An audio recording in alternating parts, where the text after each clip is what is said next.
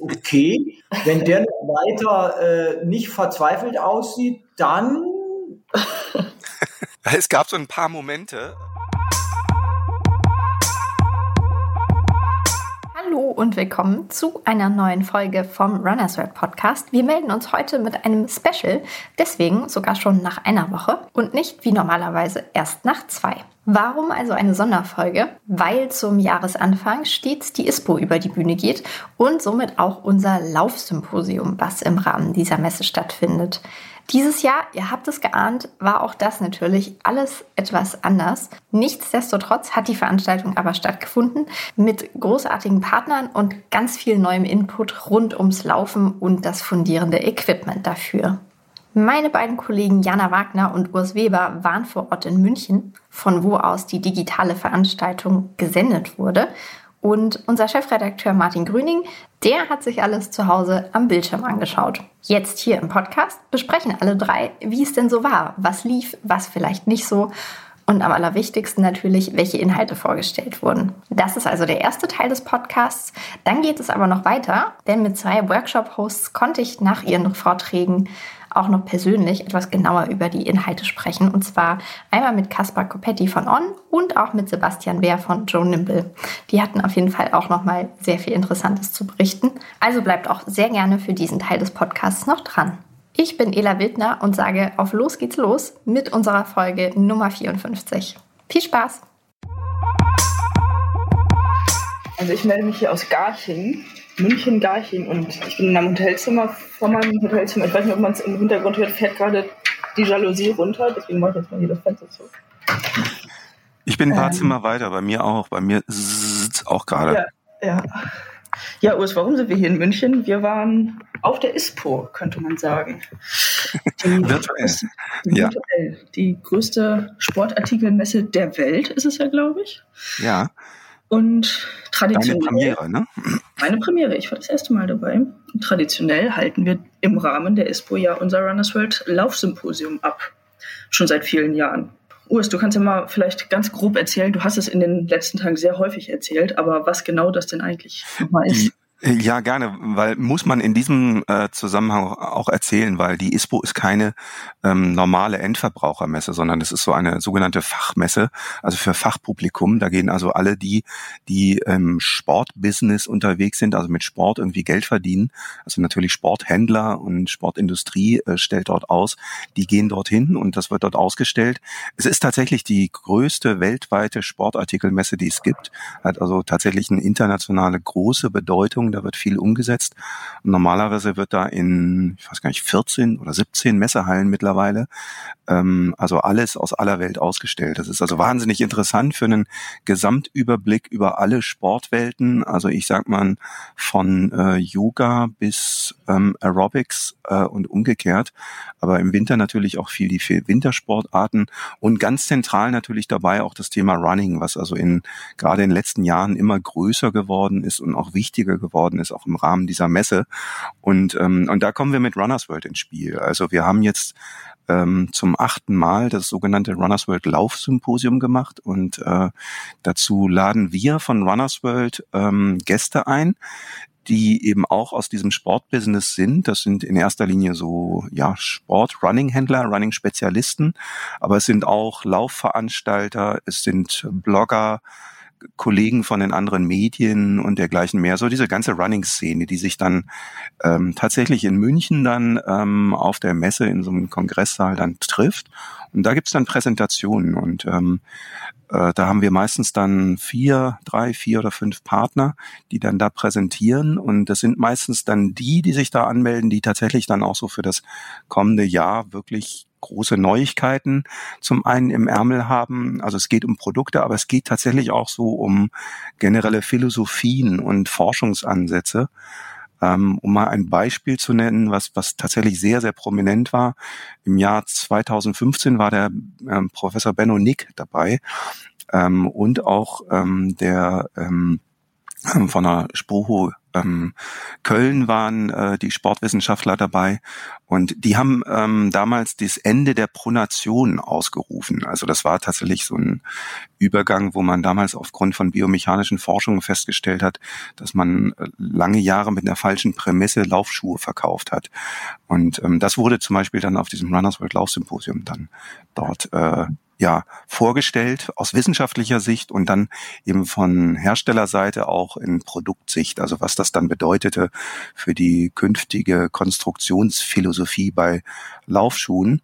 Ja, und dieses Jahr haben wir uns jetzt hier halt äh, tatsächlich auch ähm, in München getroffen, wobei das Ganze, also die gesamte ähm, ISPO Munich, ähm, rein online stattfinden musste dieses Jahr aufgrund der Bedingungen ähm, durch Corona. Und ähm, auch natürlich haben wir jetzt unser Runners World Laufsymposium dann online gemacht, aber ähm, eigentlich vom Prozedere her ähnlich. Also wir haben auch wieder diesen Interessentenkreis, da haben wir mittlerweile einen sehr, sehr großen Verteiler ähm, eingeladen und äh, die konnten sich dort anmelden und dann haben wir das gestern gerockt.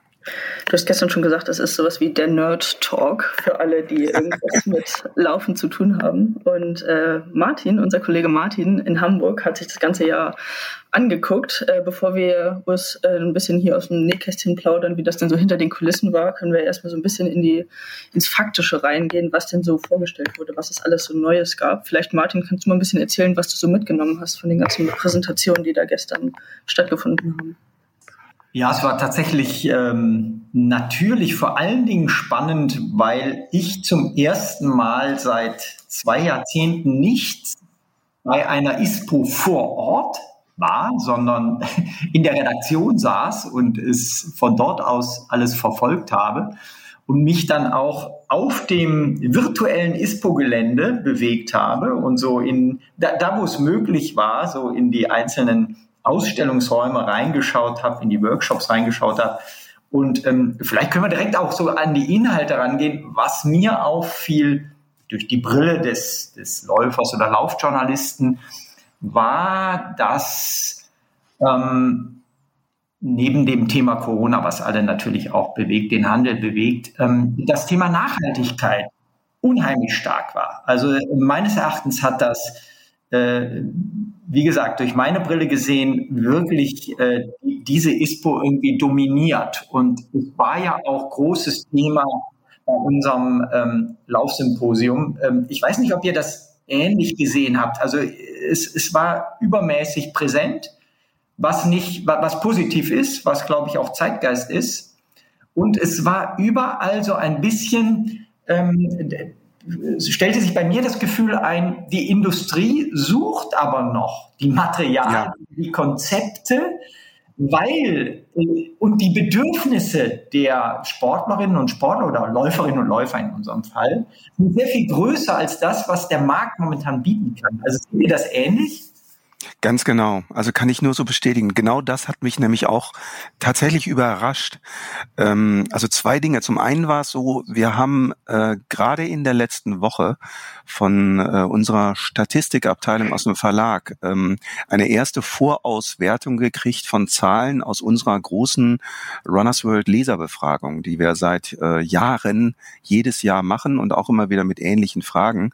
Das, äh, und, und für uns ist das ein, ein richtig starkes Analysetool Tool. Und ähm, tatsächlich eine der Neuigkeiten aus dieser Befragung war die, dass äh, für einen Großteil der Runners World Leser und User das Thema Nachhaltigkeit ein ganz bedeutendes ist und ähm, auch viele, also ein Drittel der Runners World Leser wären sogar bereit für nachhaltig produzierte Sportartikel mehr Geld auszugeben. Und ähm, ein Viertel fragt ähm, sogar regelmäßig diese Artikel nach. Nur, und das ist der zweite Punkt, die Produkte gibt es teilweise gar nicht. Äh, wir haben nämlich dann in dieser Befragung auch gefragt, ja, was habt ihr denn für nachhaltige Produkte? Und äh, mit, mit überaus weiter Mehrheit wurde da genannt, ja, ein T-Shirt. Und dann haben wir uns irgendwie gefragt, ja, wie kommt das denn? Äh, aber der Punkt ist, es gibt gar nicht so viele nachhaltige Produkte. Das heißt, der Wunsch des Kunden ist hier viel größer und die Kunden sind viel weiter voraus als das, was die Industrie bieten kann. Ähm, das Interessante ist aber, äh, die Industrie sagt auch, jo, stimmt, so ist es. Ne? Also das hat, äh, wir haben das zum Beispiel den, den Kaspar Kopetti von On, einer der Mitbegründer von On, gefragt und der sagte, ja, ihr habt recht, also wir, wir hinken da hinterher, wir müssen da unheimlich viel ähm, nacharbeiten und ähm, das war tatsächlich so ein Thema, was diskutiert wurde und ähm, die gute Nachricht, wenn man so will, ist die, dass jetzt ähm, von unseren Partnern, die jetzt da präsentiert haben, die haben alle ähm, sehr große Nachhaltigkeitskonzepte in der Tasche und dort präsentiert auch. Ähm, und insofern kann man sagen, also in einem Jahr werden wir da schon einen Riesenschritt weiter sein. Ja, äh, Urs, um da anzuschließen, ähm, weil du jetzt äh, Copetti und On erwähnt hast, ähm, speziell die haben sich ja auch dem Thema Nachhaltigkeit jetzt gerade aktuell ähm, stark gewidmet. Ähm, ich, ich, denke, dass äh, was die so vorhaben, ähm, ja. das, das Laufschuh-Abo zum Beispiel, mhm. vielleicht, vielleicht Du, du warst ja näher ja. dran, du kannst das ja, ja. mal definieren. Also, ist mhm. ja so, so, ein Tool. Oder auch ähm, äh, Joe Nimble, ähm, wo der CEO Sebastian Bär ähm, jetzt auch äh, gestern nochmal gesagt hat, es gibt äh, Produkte von Joe Nimble, die werden nur in Deutschland gefertigt. Ja. Das hat ja, ist mhm. ja Thema Nachhaltigkeit. Mhm. Äh, dann natürlich Adidas, Adidas Terex, ähm, die, das hattest du sehr schön präsentiert, erinnere ich mich, die von unseren ähm, 10.000 äh, Umfrageteilnehmern als die nachhaltigste Firma wahrgenommen werden. Adidas tut ja auch sehr viel in Material, Materialzweitverwertung, in recycelten Materialverwendungen in ihren Produkten und so. Also da, da, wir dürfen jetzt, weil wir am Anfang war ich, war ich vielleicht etwas zu kritisch, dass die Industrie hinterherhinkt, ist zwar Fakt, aber sie tut auch was. Vielleicht kannst du speziell nochmal ähm, auf äh, Genau, weil, weil auch die Partner des Symposiums ja. ja da Konzepte hatten. Vielleicht können wir die auch nochmal besprechen. Ja, auf, auf jeden Fall, das müssen wir, weil äh, das fand ich tatsächlich auch vielleicht die wichtige Meldung, was produktmäßig ähm, passiert. Also gerade wirklich von all diesen vier Partnern.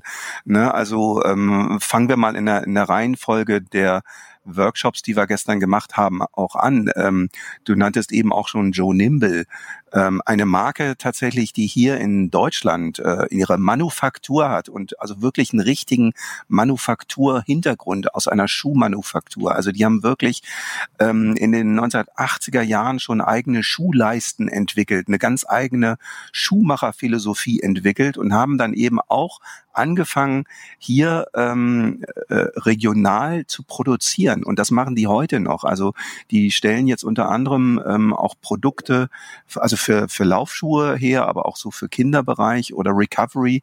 Ähm, die haben so eine Recovery Toast Sandale vorgestellt, die wird, wird ähm, Sebastian ähm, dann im Sebastian Bär, der ähm, Firmenchef dort und Entwickler auch noch im eigenen Podcast sicherlich genauer vorstellen. Deswegen gehe ich da jetzt gar nicht so genau drauf ein. Aber das ist eigentlich so der Kerngedanke ja oder ein Kerngedanke der Nachhaltigkeit, dass man eben lokal produziert und ähm, diese Produktionswege aus Fernost äh, hier nach Europa zunächst mal vermeidet und dann auch mit diesen ganzen Umtauschaktionen und Lagerhaltung und sowas dadurch sehr viel kürzere Wege hat. Aber nebenbei ähm, setzten, also gerade Joe Nimble auch achten bei der gesamten Produktionskette, wie man das so schön nennt, eben auch sehr auf Nachhaltigkeit. Da war ja sehr witzig, im Bild war ja Sebastian immer zu sehen, äh, vor, vor, seiner Materialwand gestern mit dem Bleistift hinterm Ohr. Das war Großartig. ja echtes Statement. Ähm, Großartig. Äh, zeigte, zeigte äh, übrigens auch, was für ein, was für ein äh, authentischer Typ der Sebastian ist.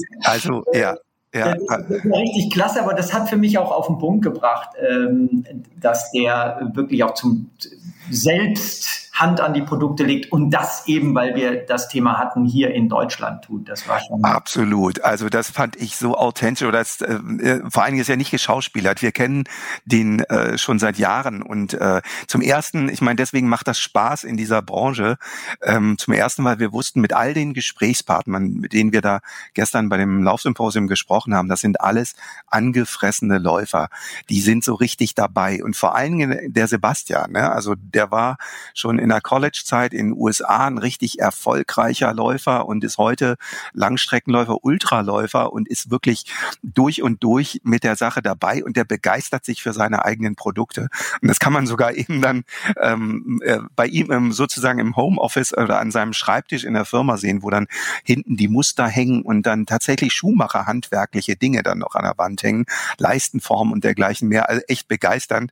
Also so auf der Beta-Ebene war das für mich etwas, was mich so mit auch am meisten begeistert hat gestern, auch wenn die dann solche Leute dann präsentieren wie Sebastian oder auch den, den Lee Saxby, den die da zugeschaltet hatten. Das ist also ein, ein ganz bekannter, äh, im angelsächsischen Bereich ganz bekannter Lauftrainer, erfolgreicher Lauftrainer, aber eben auch ein Biomechaniker.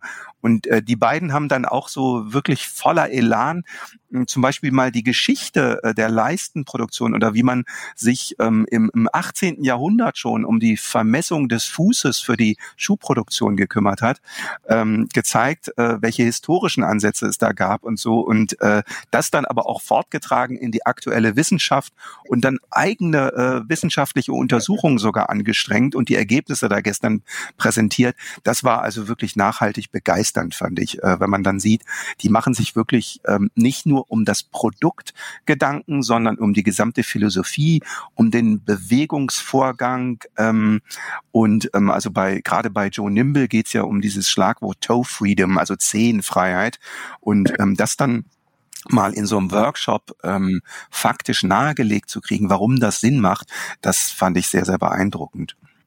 Genau, wir, wir, haben ja jetzt so ein bisschen ähm, an, angefangen mit dem Thema Nachhaltigkeit und sind auf Joe Nimble und Sebastian gekommen, aber tatsächlich äh, hast du es eben auf den Punkt gebracht, ähm, was deren eigentliche ähm, oder deren herausragendes ähm, Merkmal ist, ist eben die breite Zehnbox der Schuhe, um die sich bei Sebastian und dem eben von dir erwähnten Lee Sexby alles dreht. Nicht? Und äh, das war ja wieder mal auch sehr, sehr nachhaltig dargestellt. Und wenn man ähm, wir kommen vielleicht später ja noch auf die Workshops im Speziellen, aber wenn man dem, wenn man den Ausführungen der beiden so gefolgt hat, dann, dann denkt man immer wieder dasselbe, wenn man schon 30, 40 Jahre lang läuft.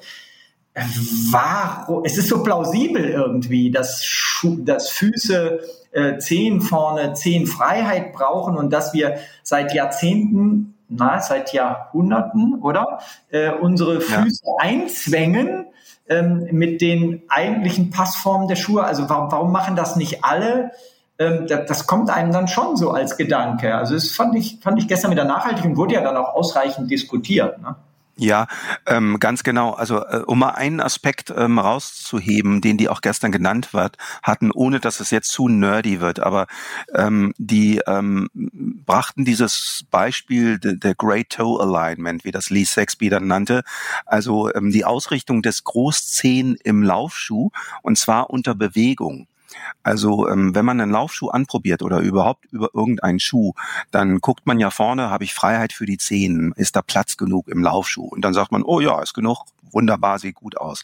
Das sieht aber im Bewegungsvorgang ganz anders aus. Also im Bewegungsvorgang sollte es dann so sein, dass der Großzeh, der ganz wesentlich und als kräftigste Zehe ganz wichtig zum Abdruck des Fußes beim Laufen beiträgt. Die Großzehe sollte in Richtung der Laufrichtung zeigen.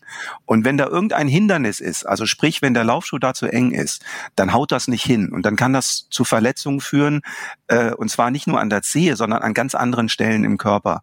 Und das haben die gestern zum Beispiel auch so mit Videomaterial unterlegt, ähm, was dann die Philosophie des Laufschuhs oder die Konstruktion wiederum sehr, sehr gut belegt gelegt hat. Und das sind so Sachen, aber so aus jedem dieser Workshops hat man eben eins so mitgenommen und äh, das fand ich dann sehr überzeugend. Jana, wie ging es dir eigentlich ähm, bei, bei diesem Thema? Also du bist ja jetzt noch nicht so lange im, im, im Laufen drin. Fandst du das plausibel, was Lee und, und Sebastian da präsentierten? Interessiert mich jetzt mal. Ja, auf jeden Fall. Also ich kannte das Konzept natürlich vorher schon, muss auch ehrlich sagen, beim Symposium gestern selber habe ich gar nicht inhaltlich so viel mitbekommen, weil ich so ein bisschen im Hintergrund mit der Technik äh, beschäftigt war. Ähm, aber klar, ich glaube, äh, im Anschluss an unseren Part hier im Podcast hören wir auch nochmal äh, Sebastian Beer äh, selber, wie er äh, nochmal äh, das Konzept wahrscheinlich ein bisschen vorstellen wird. Deswegen kann man sich das da auch nochmal selber anhören von ihm. Aber vielleicht ähm, wollen wir auch noch kurz die anderen drei Workshops zusammenfassen. Martin, du hast ja eben schon gesagt, man hatte immer so eine Sache, die man so daraus mitnehmen konnte. Was war denn bei den anderen drei Workshops die, diese eine Sache? Ja, da, da, da würde ich sagen, ihr wart viel, viel näher dran. Aus eurer Sicht interessiert das wirklich sehr, sehr viel mehr, das mal so auf den Punkt zu bringen. Also ja, ich will, ein Punkt liegt mir ganz doll auf dem Herzen. Und ähm, also gerade, ähm, Martin, weil du das eben ansprachest, natürlich, das ähm, vorherrschende Thema war Nachhaltigkeit und äh, damit zusammenhängend auch die Produkte, die vorgestellt wurden. Und du nanntest eben auch schon das Schlagwort. Ähm, On hat tatsächlich dort auch ein, ja, so ich sag's mal, ein Abo-Modell vorgestellt für Laufschuhe. Also tatsächlich eine ganz neue äh, Vertriebsidee, die aber durch den Nachhaltigkeitsgedanken geprägt ist. Und zwar soll es noch im Laufe dieses Jahres 2021 ein Modell geben, wo der Läufer seinen Laufschuh nicht mehr kauft, sondern wie wir das auch bei anderen Produkten kennen, Stichwort Auto, dass man den Laufschuh sozusagen mietet oder äh, in einem Abo-Modell bezieht. Das soll dann so aussehen später, dass man ähm, also sich diesen Laufschuh bestellt, man schließt ein Abo ab, ähm, bezahlt dort monatlich wahrscheinlich so um die 30 Euro ähm, und wenn der Laufschuh verschlissen ist, dann schickt man den zurück. Und das Besondere ist, der Laufschuh ist aus komplett recycelfähigen Materialien hergestellt. Das heißt, die komplette Mittelsohleneinheit und das Upper Material, die werden auseinander getrennt und dann recycelt. Und ähm, so entsteht also ähm, ein Produktionskreis, wo man eben ähm, im, im Sinne der Nachhaltigkeit ein Produkt hat, wo eigentlich nichts mehr aus äh, verbrannten Rohstoffen, also sprich aus Öl ähm, hergestellt wird, äh, beziehungsweise das minimiert wird und vor allen Dingen, wo das gesamte Produkt dann eben recycelt werden kann. Und äh, aus Verbrauchersicht, also aus Läufersicht, aber es dennoch so ist, ist der Laufschuh verschlissen, erhalte ich halt dann einen neuen dafür. So ist der Grundgedanke. Äh, für mich erstmal faktisch, äh, als ich das jetzt zum ersten Mal sah, Ende letzten Jahres, dachte ich, warum ist da keiner früher drauf gekommen? Also bei, bei allen Produkten äh, oder bei vielen gibt es eben dieses Mietmodell, eben wie gerade gesagt bei, bei Autos oder eben auch bei Fahrrädern zum Beispiel. Warum ist beim Laufschuh noch keiner drauf gekommen? Der Grund ist natürlich äh, der, und das hat On gestern auch äh, sehr deutlich danach ge äh, äh gezeigt und belegt, äh, sie haben also äh, extra eine Nachhaltigkeitsabteilung äh, da äh, quasi eingerichtet, ähm, weil man da einfach eine ganz neue Kompetenzebene innerhalb eines Unternehmens braucht. Und ähm, an dem Punkt, wo wir eine Mittelsohle nicht mehr aus ölbasierten Materialien herstellen, und ähm, das sind nun mal diese ganzen PUs und EVA-Stoffe, die in den Mittelsohlen Konsolen sind. Ähm, da muss man äh, wirklich äh, ja sehr viel Forschung investieren und äh, Tricks anwenden. Momentan ist das tatsächlich nur möglich ähm, auf Basis der ähm, Kunststoffgewinnung aus der Rizinusbohne. Äh, hört sich jetzt so ein bisschen äh, exotisch an, ist es auch. Und es gibt tatsächlich auch nur ganz wenige ähm, Industrien, die das überhaupt herstellen können. Aber tatsächlich wird aus dem aus dieser Bohne gewonnenen Öl dann ein, ein Kunststoff hergestellt hergestellt, der übrigens, und das ist auch sehr wichtig zu wissen, eine hervorragende ähm, Qualität für den Laufschuh besitzt. Also man muss eben beim Laufschuhprodukt dann nicht, nicht äh, äh, einen Kompromiss eingehen bei der Funktionalität, sondern ähm, man hat hervorragende Laufeigenschaften, was den Laufschuh angeht. Und äh, das war also dieses, dieses Produkt und dieses Prinzip, ähm, diese neue Denke, die On da hergestellt hat. Der, der Laufschuh heißt Cyclone und ähm, es geht da also auch um bewusst auch um diesen äh, Cycle und den also die, die, den Kreislauf ähm, der Nachhaltigkeit. Und ähm, das ist also ein Produkt, wo äh, wahrscheinlich so ab September bis November diesen Jahres ähm, wir dann deutlich mehr erfahren würden. Und äh, ja, wie eben gesagt, ähm, der Kaspar wird das nachher im extra Podcast dann nochmal genauer erklären können. Also das ist, glaube ich, irgendwie wegweisend, der, der Laufschuh als Abo-Modell. Ähm, ich stellte mir dann so im ersten Moment vor, wie ich für 29,95 Euro dann jeden Monat mir einen neuen Zyklon oder Cyclone bestelle. Aber ich glaube, dem ist eine Regel vorgeschoben. Ich glaube, man kann nur eine bestimmte Anzahl pro Jahr dann bestellen. Ist ja klar, aus wirtschaftlichen Gründen ist es, glaube ich, nicht anders darstellbar und auch ähm, wäre das so vom Handling her schwierig. Also de, de, ich will sagen, es gibt da noch ein paar Herausforderungen sicherlich, aber ich bin mir andererseits auch ganz sicher, dass On damit ähm, einen First Step gemacht hat und viele, viele andere folgen werden. Äh, ja. Und das zeigt mal wieder, wie innovativ On auch ist. Ja. Ähm, einmalig irgendwie. Ja, Was das mu muss man sagen. An dem Punkt, äh, Martin, da will ich ganz kurz einhaken. Das ist wirklich so ein, ähm, da ist noch viel Work in Progress. Das hat man dort auch gemerkt. Und Kaspar sagte ganz bildlich, ja, dass äh, dieses Projekt hat ihn ein paar graue Haare gekostet. Äh, und äh, aber das ist ein ein äh, Shoot to the Moon. Ne? Also das ist, äh, wenn man so ein neues Produkt äh, entwickeln will, dann muss man auch mal wirklich über die konventionellen Grenzen hinausdenken und das Unmachbare äh, versuchen zu realisieren. Und das machen die. Und ähm, nebenbei, also das hat mich wirklich mit am stärksten beeindruckt, dass da eben gerade von diesen genannten Partnern, dass die das eben machen. Die, die realisieren das. Ne? Und ähm, auch wenn man weiß, okay, äh, das wird die Schwierigkeiten an der und der Stelle geben, aber sie gehen das Projekt an und das äh, ist äh, höchst anerkennenswert. Dann äh, was, was, was habt ihr mitgenommen von, von Under Armour? Da war ja eine, eine sehr, sehr einleuchtende Präsentation auch, ähm, toll vorbereitet von denen im Rahmen des Workshops. Ein toller Einspieler, sehr ausführlich mit zu einem neuen Produkt. Urs, du als, mhm. als Laufschuh-Experte, äh, wie bewertest du die Initiative? Ja, also Under Armour ähm, muss man auch mal sagen, es ist eigentlich so ein bisschen, also in, in den Charakterzügen ähnlich ähm, oder in einer, in einer Mechan im Mechanismus ähnlich wie On. Also man muss sehen, dass ähm, Under Armour auch noch eine sehr junge äh, Company ist. Ähm, und äh, die sind äh, überhaupt erst seit 2009 macht Under Armour erst Running-Schuhe. Und ähm, wir alle kennen oder man kannte Under Armour natürlich ganz ganz ganz starken Hersteller von ähm, Sporttextilien Italien, äh, kam ja ursprünglich so aus dem American, American Football Bereich und, und dergleichen mehr und ähm, aber haben dann tatsächlich auch mit ähm, äh, Technologien und Produktauswahl da wirklich einige revolutionäre Schritte gemacht bei Textilien, das dann tatsächlich auch direkt umgesetzt im Laufschuhbau. Also Under Armour ist mit den ersten Produkten gleich auf den Markt gekommen und haben ein paar revolutionäre ähm, Laufschuh-Obermaterialien präsentiert, die dann über die Jahre verfeinert, auch jetzt bei den Modellen, die Sie also gestern gezeigt haben, die im Laufe diesen Jahres dann auf den Markt kommen werden. Und dazu kommt auch etwas, was man technologisch erst seit kurzer Zeit kann. Und zwar ähm, präsentierte Under Armour dann gestern eine Technologie, wo man beim Laufschuh ähm, Mittel- und Außensohle sozusagen vereint und nur noch aus einem Material herstellt.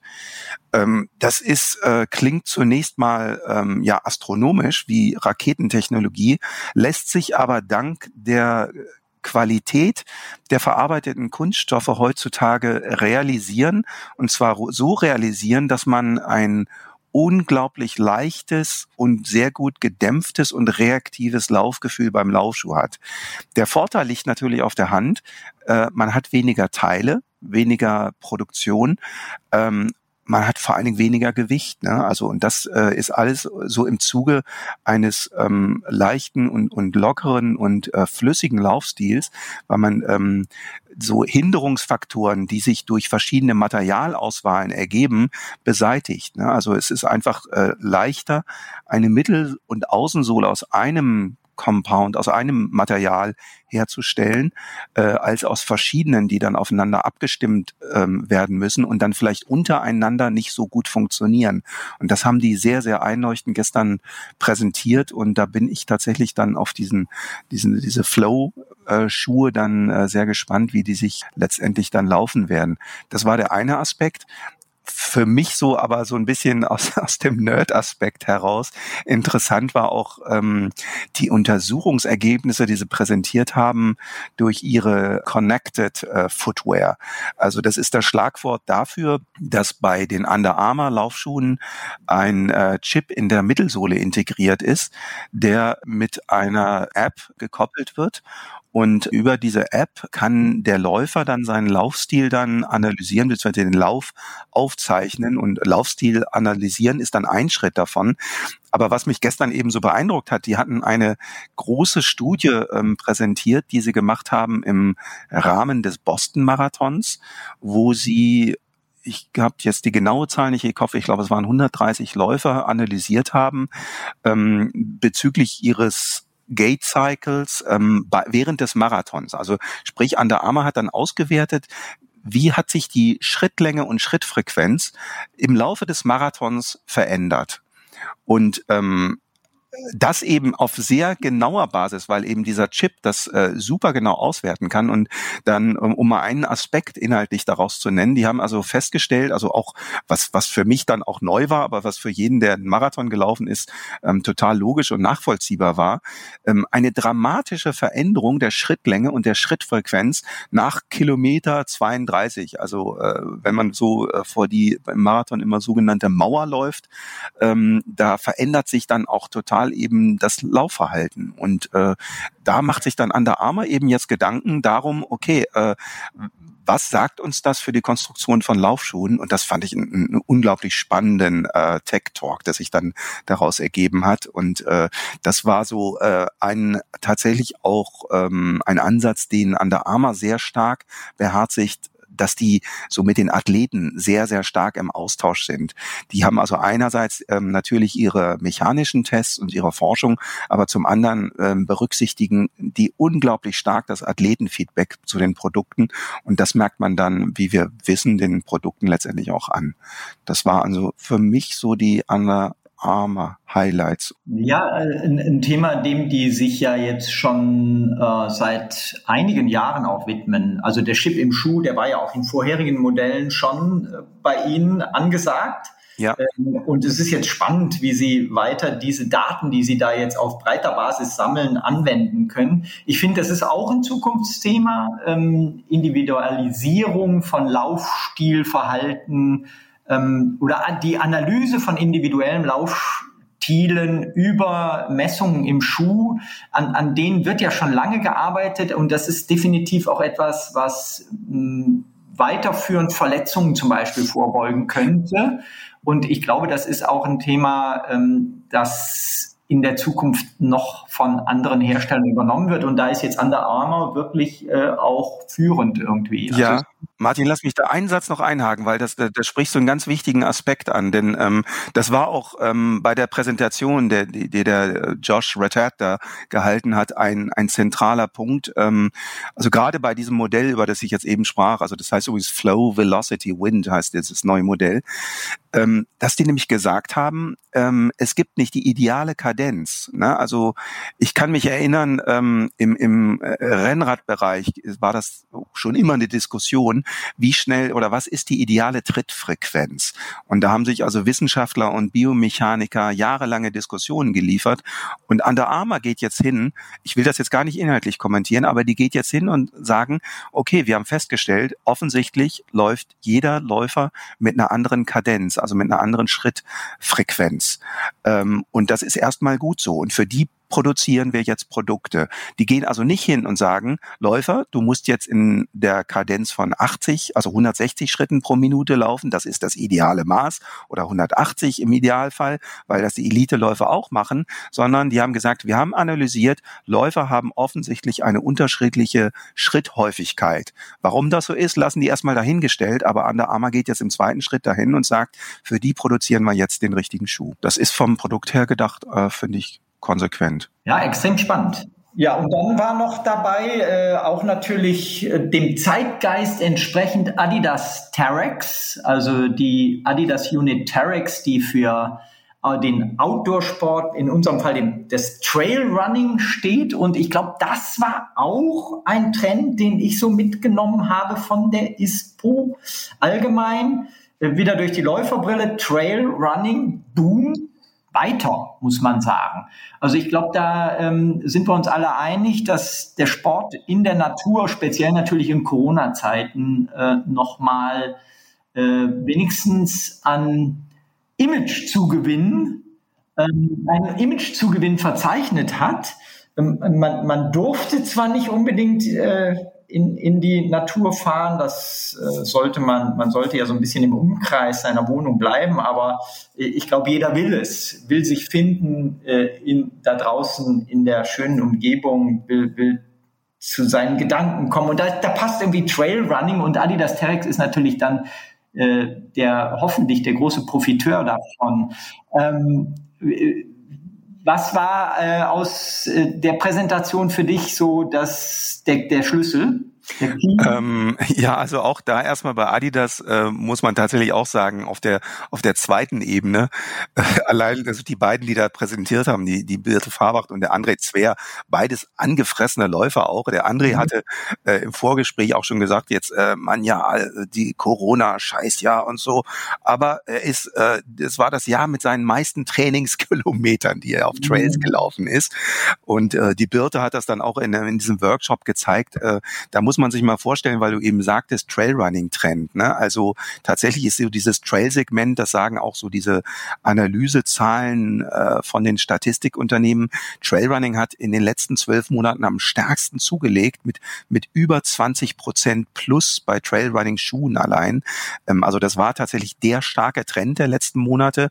Und das hat auch Adidas Terex dann bestätigt. Ne? Also man muss sich mal vorstellen, die haben erzählt, die haben teilweise im Lockdown, so bitter der dann für die Geschäfte war, die, äh, da hat Adidas Terex teilweise die Produkte von den Händlern zurückgekauft, damit die überhaupt was anbieten könnten. Die waren ausverkauft. Tatsächlich ausverkauft, ja. Haben wir auch registriert, äh, dass manche Produkte vergriffen waren in der Lockdown, beziehungsweise nach Lockdown-Zeit dann. Ja, ja und ähm, also die, die, die Birte von Adidas hat das dann da sehr eindrücklich präsentiert. Ähm, Adidas Terex geht da in, jetzt in die Richtung, ähm, dass die ähm, We Bring Mountains to the Street ist so deren Schlagwort. Also bei denen geht es darum, das Trailrunning ähm, so ein bisschen von dem Image zu lösen, was sich immer noch sehr stark anheftet an die Berge, an steile Abhänge, an Geröllpassagen, Schneepassagen, ähm, Laufrucksäcke, Trinkrucksäcke Rucksäcke und Stirnlampen, die bringen das Trailrunning jetzt auch ähm, mehr so in, ich sag mal, in Richtung Stadt, in Richtung Stadtpark und ähm, auf die allgemeinere Ebene, also genau da, wo es jetzt auch hingeht. Die präsentieren dann ähm, verschiedene sogenannte Silos, also wo die verschiedene Produkte dann eben auch für die Läufer anbieten, die eben nicht auf dem Elite-Level äh, Events oder Competitions laufen, sondern eben ganz normal in die Natur rausgehen, wie du das eben sagtest, Martin, und da ihre Freude am Laufen haben, am Waldlauf oder am Parklauf, Läufer wie du und ich, sag ich mal. Und dafür hat Adidas jetzt eben so verschiedene Silos geschaffen, wobei, ähm, und das ist auch ganz interessant, die, die Technologie, die in den Schuhen steckt, ist häufig genau die gleiche oder sind auch ähnliche Schuhe. Die sind dann nur häufig eben anders aufgemacht. Also weil das äh, auch eben ein Trend ist, der zu beobachten ist. Gerade dieses Trailrunning ist ein, ein Thema, was sehr stark so in der Alltagsmode auch angekommen ist. Und ähm, viele Trailrunning-Produkte werden ähm, meiner Meinung nach vollkommen zu Recht dann eben auch in der Freizeit oder im Alltag getragen. Und das trifft eben natürlich auch dann auf Adidas Terex-Produkte zu. Übrigens die, die Philosophie, äh, dass der Trail oder das Trailrunning nicht nur in den Alpen oder Rocky Mountains stattfinden kann, die verfolgen wir bei Randerswelt ja schon eigentlich seit Jahrzehnten, ne? dass wir so sagen, also ein Trail findet man auch in der Großstadt. Ähm, ich, ich, ich erinnere mich immer an die Geschichte unseres äh, Erfinders, Herausgebers aus den USA, äh, George Hirsch, der dann, ähm, als er uns in Deutschland das erste Mal oder eine der ersten Male besuchte, äh, in einem Hotel am Englischen Garten in München abstieg und wir ihn morgens beim Laufen begleiteten auf den Parkwegen des Englischen Gartens und er schwärmte, what a trail. Und wir so äh, mit unserer Einstellung so dachten, was meint der jetzt gerade? Ja, der meinte einfach den Parkweg. An der ist New Yorker, der kannte nur Central Park und äh, ansonsten asphaltierte Straßen, betonierte äh, Gehwege und für den war dann ein Parkweg ein Trail und das hat uns ja damals schon die Augen geöffnet und haben gesagt, da haben wir schon gesagt, ey, ja, der hat recht, das ist ein Trail. Ja, klar, also kann ich auch nur genauso bestätigen, Martin. Ich meine, wir, wir gelten dann immer so ein bisschen naseweiß oder wir reden dann so klug daher. Ist vielleicht auch so ein bisschen unsere Aufgabe jetzt so aus den Medien heraus, solche Trends dann frühzeitig vorzuzeichnen oder zu benennen und da auch ein bisschen übers Ziel rauszuschießen. Aber ähm, es gibt uns tatsächlich da an dem Punkt, glaube ich, auch so ein bisschen recht, weil wir dieses Trailrunning eben sehr früh auch ähm, propagiert haben und, und eigentlich ja auch äh, also ich greife jetzt mal ganz hoch ins Regal. Also ich finde ja immer, Trailrunning ist in, in auch ein großes Stück weit in Deutschland ähm, geboren oder gehört in Deutschland einfach dazu, weil ich meine, gerade der klassische Waldlauf, den schon unsere Väter oder Urgroßväter gemacht haben, das war eigentlich das, was heute immer so als Trailrunning bezeichnet wird. Und äh, also so Institutionen oder Läufe wie, äh, keine Ahnung, einen Rennsteiglauf oder einen Schwarzwaldmarathon oder einen Hermannslauf oder so, das sind alles äh, ureigenste Trailläufe. Deswegen ist das Thema ähm, sehr alt, aber da wird natürlich immer neu interpretiert. Und ich finde es aber auch klasse, dass das eben dann mit neuen Produkten so unterlegt wird, wie jetzt,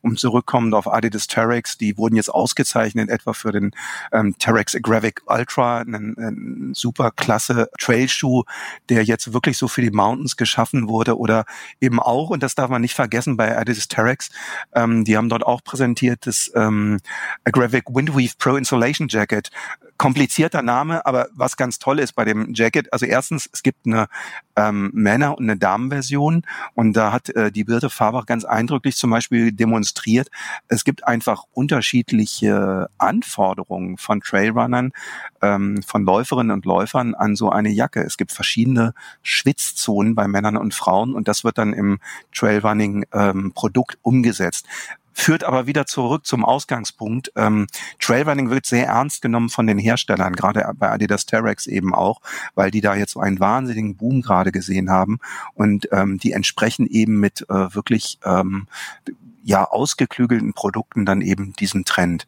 Das ähm, war also auf Produktseite auf jeden Fall begeisternd, fand ich zu sehen. Und ähm, ich glaube, Jana, das war ähm, auch so ein Punkt, äh, da, da waren wir auch dann nachher so ein bisschen begeistert, ne? wie, wie Adi das dann aus Herzogen auch aus dem Fernsehstudio da übertragen haben. Ne? Ja, da hatten wir die große Bandbreite äh, so einer digitalen Veranstaltung gesehen. Viele irgendwie improvisiert aus dem Wohnzimmer und andere halt maximal professionalisiert aus dem Fernsehstudio. Immer wieder spannend, das so zu sehen. ja. Ja, das war so die Zwischenebene dann, ne, wo wir dann teilweise so geguckt haben. Also wie wir eben gesagt haben, bei Sebastian, der aus seinem äh, äh Work-in-Progress-Schreibtisch da mit ähm, Schuhmacherzutaten und ähm, äh, wie fandst du denn eigentlich, Jana, wie fandst du ähm, den, den Kaspar Copetti? Der hat aus, ich glaube, aus seiner Wohnung in St. Moritz hat er übertragen, oder? Ja, es sah auf jeden Fall schön aus so im Hintergrund. Seine ja. Haare waren noch toll. Ich glaube, dafür ist er ja bekannt. Ähm, ja, wir hatten an allen Corona-bedingten Haarschnitt, glaube ich, ja. Wo, wo wir jetzt dann dabei sind, ich meine, so ein bisschen sollten wir auch resümieren, äh, wie war es äh, zum ersten Mal eine digitale Messe zu erleben und wie war es für uns auch oder für euch vor allen Dingen vor Ort ein digitales äh, Laufsymposium zu begleiten. Äh, zunächst drängt sich ja für alle die Frage auf, warum musstet ihr in München sein? Ähm, und oh, ja hat, hat alles äh, tatsächlich dann so geklappt, wie, wie du es, wie wir es uns vorgestellt haben? Nein, ne? Nee, gar nicht. Aber das Schöne ist, am Ende hat man es, glaube ich, gar nicht so gemerkt. Äh, aber äh, Jana und ich, die wir hier in München waren, haben das sehr, sehr stark gemerkt. Also, äh, wie Jana schon sagt, das war vieles improvisiert. Wir haben also erst Workshops tatsächlich hier aus dem Meetingraum im Hotel geleitet, weil die Arbeitsplätze auf der Messe voll waren war aber gar nicht schlimm jetzt für uns. Und dann aber der Grund, warum wir in München sein sollten oder mussten, ähm, war das ähm, sogenannte ISPO Mainstage Programm, also das, was auf der ISPO.com äh, Webseite dort gelaufen ist, ähm, auch für die, also für die Messebesucher, die dann virtuell dabei waren. Da gab es dann immer so einen Livestream von der Messeseite. Und da waren wir dann gestern eben mit diesem Laufsymposium dann dabei und das wurde tatsächlich übertragen aus einem Fernsehstudio hier in München. Und dazu mussten wir halt dann äh, physisch hier äh, anwesend sein. Und ähm, äh, Jana und ich ähm, wir mussten dann erstmal äh, einen Corona-Test auch machen, weil wir da natürlich im Studio ohne Maske dann waren beim Moderieren. Und äh, ich weiß, ich fang du mal an, Jana, äh, bevor ich hier ins Reden komme. Das war aber echt sehr, sehr neu und äh, besonders, äh, oder Jana? Im Fernsehstudio, ja, das war ähm, spannend, mal so zu sehen, wie äh, das so funktioniert. Natürlich hart durchprofessionalisiert, also viel Zeit zum großen Aufenthalt dort hat man dann nicht. Das ging schon Schlag auf Schlag kam man an, Corona-Test, kurz ankommen irgendwie, dann du in die Maske und dann ging es auch schon mit dem Regisseur so, hier ist jetzt der Auftritt. ähm. Ja, das war, war irgendwie witzig. Ne? Also wir kamen tatsächlich wirklich an, wurden von da nach da geschickt. Es waren unheimlich viele Leute dann da irgendwie betroffen und aber so äh, um das eigentliche, also es kam dann tatsächlich so ein äh, äh so ein Nerd sage ich im positiven Sinne, mit einem Klemmbrett unterm Arm und einer Stoppuhr. Und der nahm uns dann da am Ellenbogen und sagte so, ihr müsst jetzt hier warten und da Maske auf und hinter der Linie die Maske ab. Und ähm, dann habe ich so tatsächlich ähm, kurz vorm Betreten dieses Fernsehstudios habe ich dann noch gefragt, äh, ja, und meine Präsentation, ja, ja, die wird dir auf drei Screens dann gezeigt. Und ich sag, und meine Notizen, äh, Notizen, nee, die kriegst du nicht. Und dann dachte ich, ah, okay, ne, weil ähm, das ist so, ähm, ich hatte so eine PowerPoint-Präsentation, ne? also ähm, die Bilder, die dann quasi auf der auf dem Screen, auf dem Laptop dann auch erscheinen ähm, mit Zahlen, ähm, die muss man ja irgendwie interpretieren. Und ähm, aber dann wurden mir meine Notizen einfach nicht angezeigt. Das kriegte ich dann direkt vor dem Auftritt dann mitgeteilt. Okay, dachte ich, dann machen wir das halt ohne. War jetzt tatsächlich nicht so schlimm, ne? aber nur um so mal äh, zu sagen, das waren dann so immer so Momente, wo wir dann dachten, ah, okay, dann improvisieren wir jetzt hier mal so ein bisschen. Also, also ich als Zuschauer nur jetzt hier ähm, äh, über, über den Computer, äh, war es so, in den Workshops war es so, wie es auch sein soll. Also man sah auch, wie, wie ab und zu mal Jana im Bild neben dir wild auf dem ähm, Telefon tippen. Äh, ich vermute, da wurde kommuniziert hinter den Kulissen, warum was vielleicht klappt und nicht klappt. Und ähm, mhm. Du hast dann Social das ja auch noch begleitet bei Insta und Facebook mit deinen Posts. Also das haben man, ihr wart wirklich in Aktion, in Austausch und so. Das, das, das fand ich eigentlich klasse. Es war sehr authentisch, äh, weil dann natürlich auch ähm, die, die Interviews und die Inhalte, die ansonsten in den Workshops rüberkamen, extrem professionell waren. Das musste natürlich dann auch sein. Also es war inhaltlich stark, aber es war dann so vom Bild her auch teilweise sehr authentisch.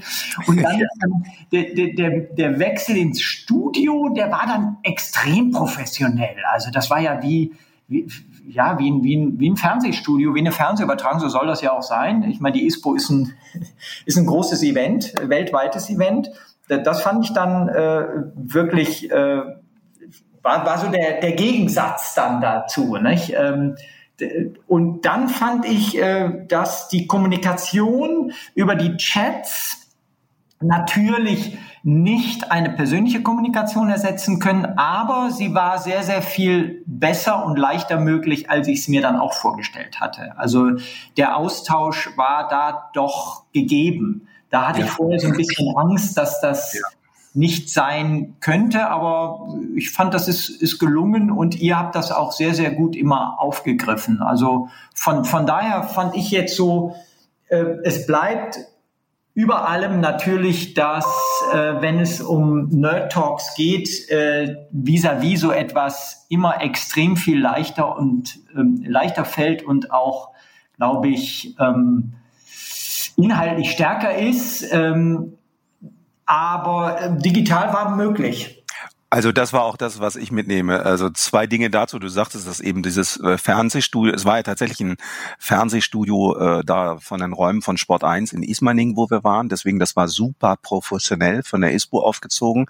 Und dann der zweite Punkt, und das nehme ich eben auch mit. Wenn man solche Workshops macht mit, ähm, ich sage jetzt mal, solchen Experten und Leuten, die so im Thema drinstehen, dann spürt man einfach, ähm, was da auch für eine äh, ja Kompetenz vorhanden ist bei den Leuten. Ne? Also um das mal noch an einem Beispiel klar zu machen, ähm, wir hatten am Morgen gleich als erstes ähm, diesen Workshop mit Joe Nimble, mit dem Sebastian Bär, wo wir eben schon drüber gesprochen hatten, aufgezeichnet oder ge gehalten live.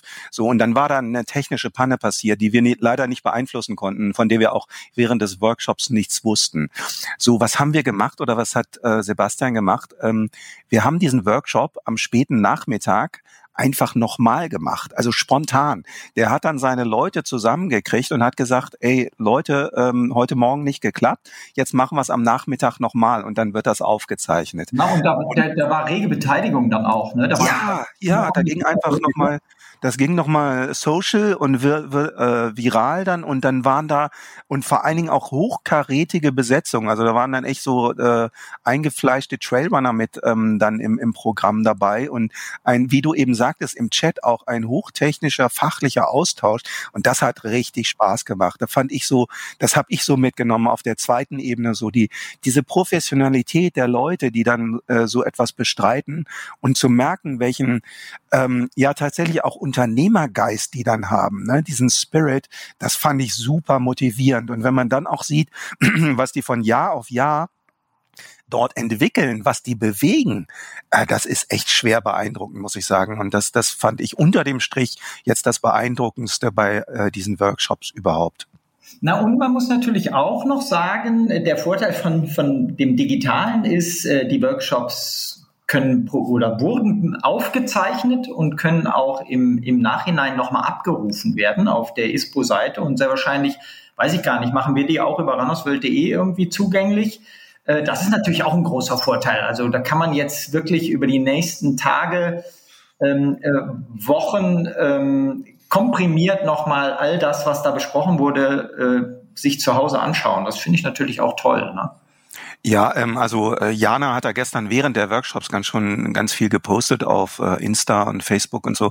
Ähm, das ist natürlich der redaktionelle Nutzen, den wir auch unterm Strich dann haben. Ne? Also aus all diesem äh, positiv gemeinten Nerd Talk äh, ziehen wir natürlich sehr viele redaktionelle, inhaltliche Kenntnis, werden das natürlich aufbereiten, jetzt auch online sehr stark. Das wird ähm, online abrufbar sein auf runnersworld.de, ist teilweise auch schon äh, ähm, online gestellt in, in Markenseiten und auch in einer ähm, speziellen Seite zu diesem Laufsymposium auf runnersworld.de und äh, wir werden das natürlich auch in die zukünftige redaktionelle Berichterstattung darüber einfließen lassen. Also fürs Aprilheft bereiten wir einen großen Beitrag darüber vor, vor. Und da geht es so um Themen wie äh, die Zukunft des Laufens auch. Und ähm, nebenbei bemerkt, also ohne dass das jetzt wieder zu naseweiß klingt, aber wir haben da einen Riesenschritt in die Richtung gemacht. Wir machen ja jetzt seit drei Jahren schon dieses Runners World Green Issue einmal im Jahr. Und wir haben uns die letzten Jahre immer so ein bisschen gewundert, es war eigentlich fast so ein bisschen zäh, dafür Inhalte zu kriegen. Und ich glaube aber in diesem Jahr 2021, da kommen die Inhalte dann von selbst. Also ähm, da mache ich mir redaktionell oder da freue ich mich redaktionell sehr, sehr stark drauf. Und das war dann ähm, wirklich ein Schub nach vorne auch aus diesem Laufsymposium heraus. Jana, jetzt haben wir sehr faktisch gesprochen. Haben wir noch irgendwas vergessen, was wir gestern hier so alles gemacht haben? Ähm, also es gab ja noch ein Thema, äh, das habt ihr jetzt ein bisschen am Rande angesprochen, das war beim zweiten Teil des Symposiums doch nochmal sehr präsent im großen Panel-Talk. Ähm, wir hatten ja auch einen Marktforscher dabei, der äh, ein bisschen die Trends äh, nochmal aufgezeigt hat. Und äh, das Thema Corona für die Laufschuhhändler, vielleicht können wir da nochmal ein bisschen zusammenfassen, was denn da ähm, ja, gesagt wurde oder was da, wie, wie äh, die Laufschuhhersteller oder Laufhändler ähm, so gerade das vergangene Jahr bewerten und wie sie in die Zukunft gucken? Na, ich glaube, ähm, greife ich kurz Urs vor. Ich glaube, da war so ein bisschen ja das Fazit, de, da gab es ein Leck, und zwar den Lauf ähm, Schuh- und Bekleidungsherstellern ähm, hat das Corona ja gar nicht geschadet.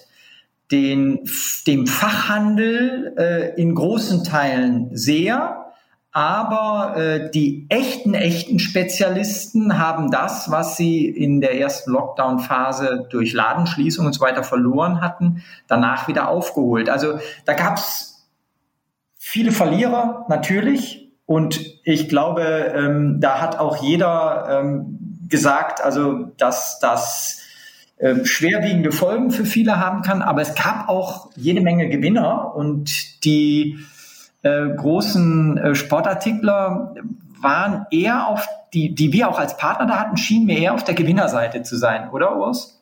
Absolut. Ähm, ich finde auch immer, man muss bei Corona sehr demütig sein, also weil ähm, es geht im Handel schlecht in Deutschland. Äh, dem Sporthandel auch insgesamt.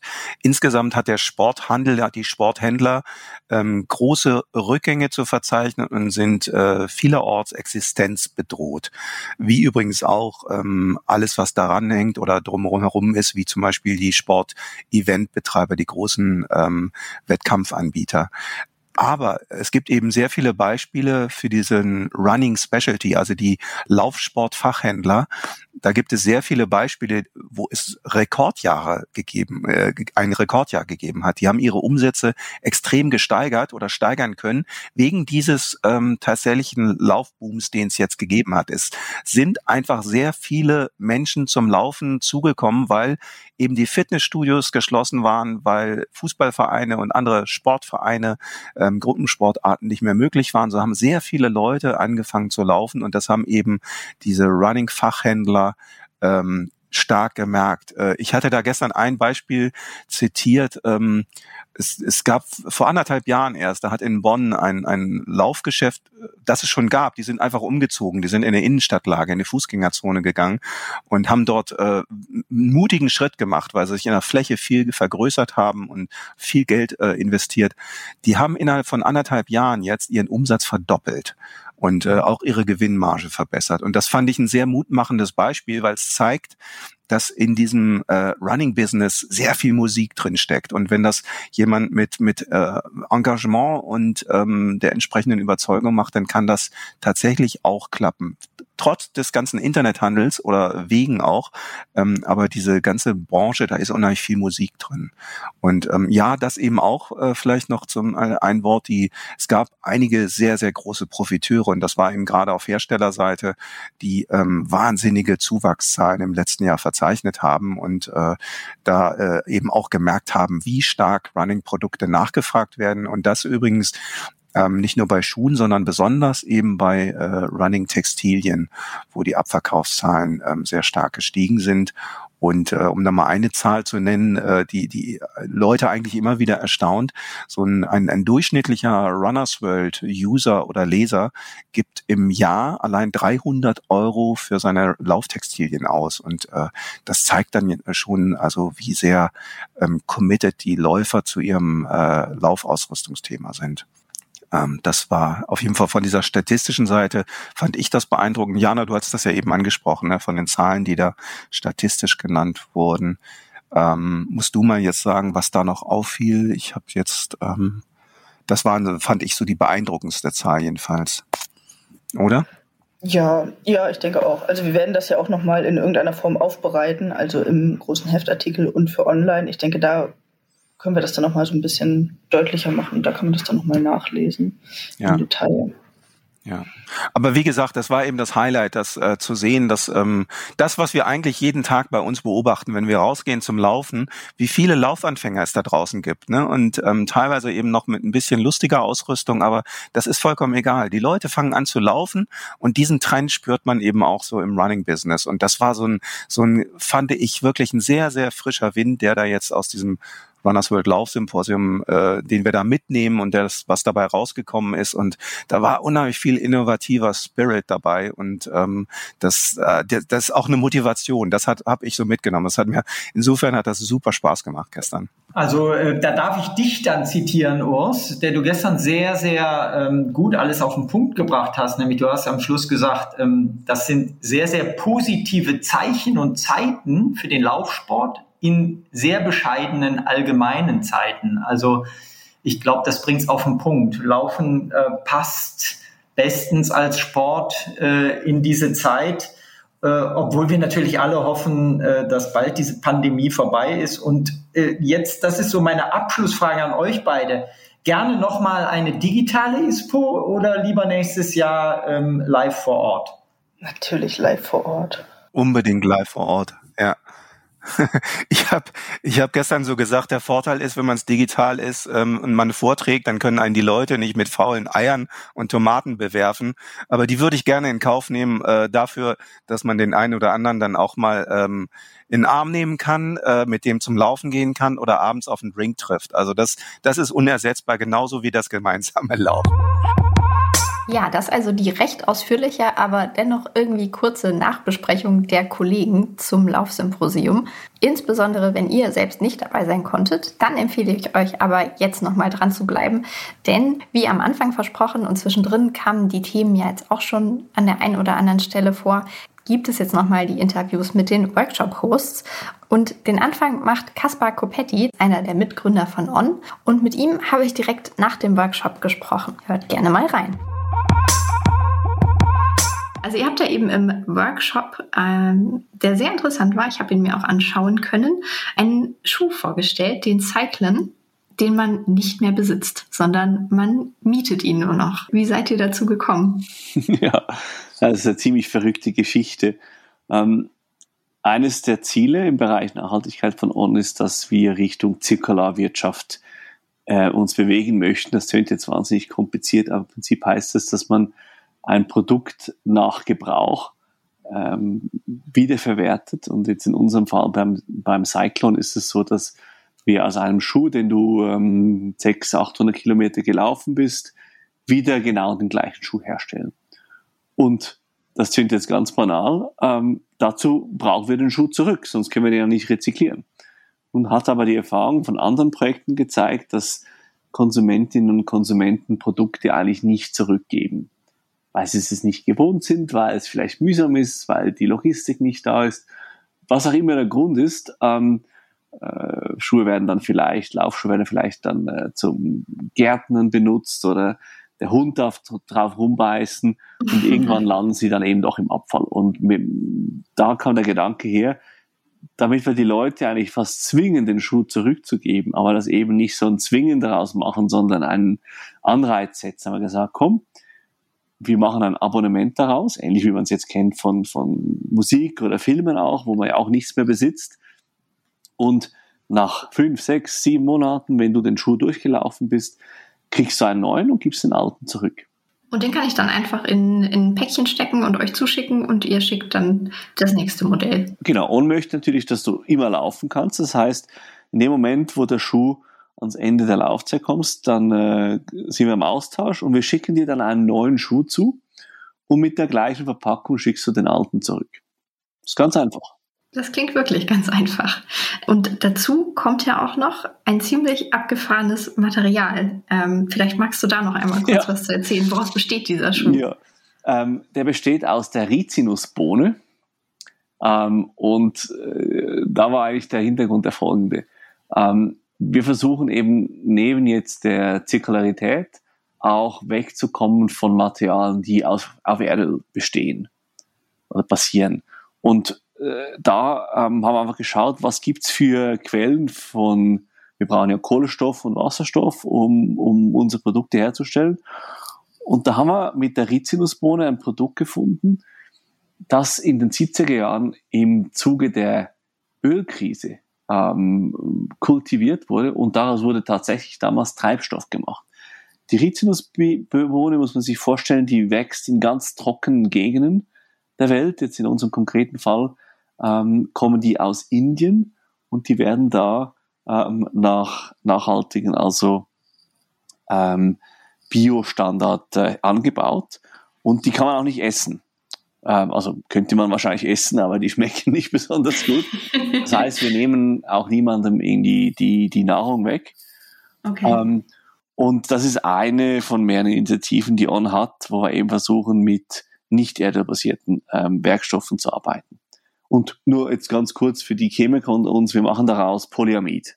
Okay, was dann auch letztendlich ja eine gewisse Performance bietet wahrscheinlich, ne? Denn darum geht es ja irgendwo auch, wenn ich einen Laufschuh an den Füßen habe, will ich natürlich auch, dass der mich gut bei meinem Sport unterstützt und eben die, ich nenne es mal Leistung bringt, wie man das äh, gewohnt ist von den herkömmlichen, nicht nachhaltigen Materialien. Ganz, ganz wichtig. Ich glaube, ich kenne keine Läuferin, die auf Leistung verzichten möchte.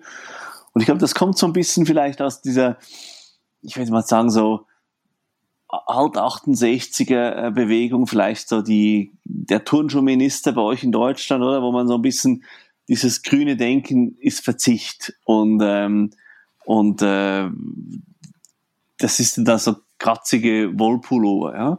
Ähm, mhm. Das sind nicht wir. wir. Wir wollen natürlich High Performance machen. Wir glauben aber ganz stark, dass das kein Gegensatz sein muss. Und ähm, im Gegenteil, wenn man um ein nachhaltiges Produkt äh, zu kreieren, muss man einfach auch viel effizienter ähm, äh, ans Design rangehen. Und wir glauben, effizient ist am Schluss auch performant. Jetzt ganz konkret bei, bei Cyclone, dieses Polyamid aus der Rizinusbohne, ähm, das ist der gleiche Schaum, wie wir ihn für unsere Profiathleten ähm, verwenden, die mit einem sehr ähnlichen Schuh dann in Tokio hoffentlich den Olympischen Marathon laufen werden.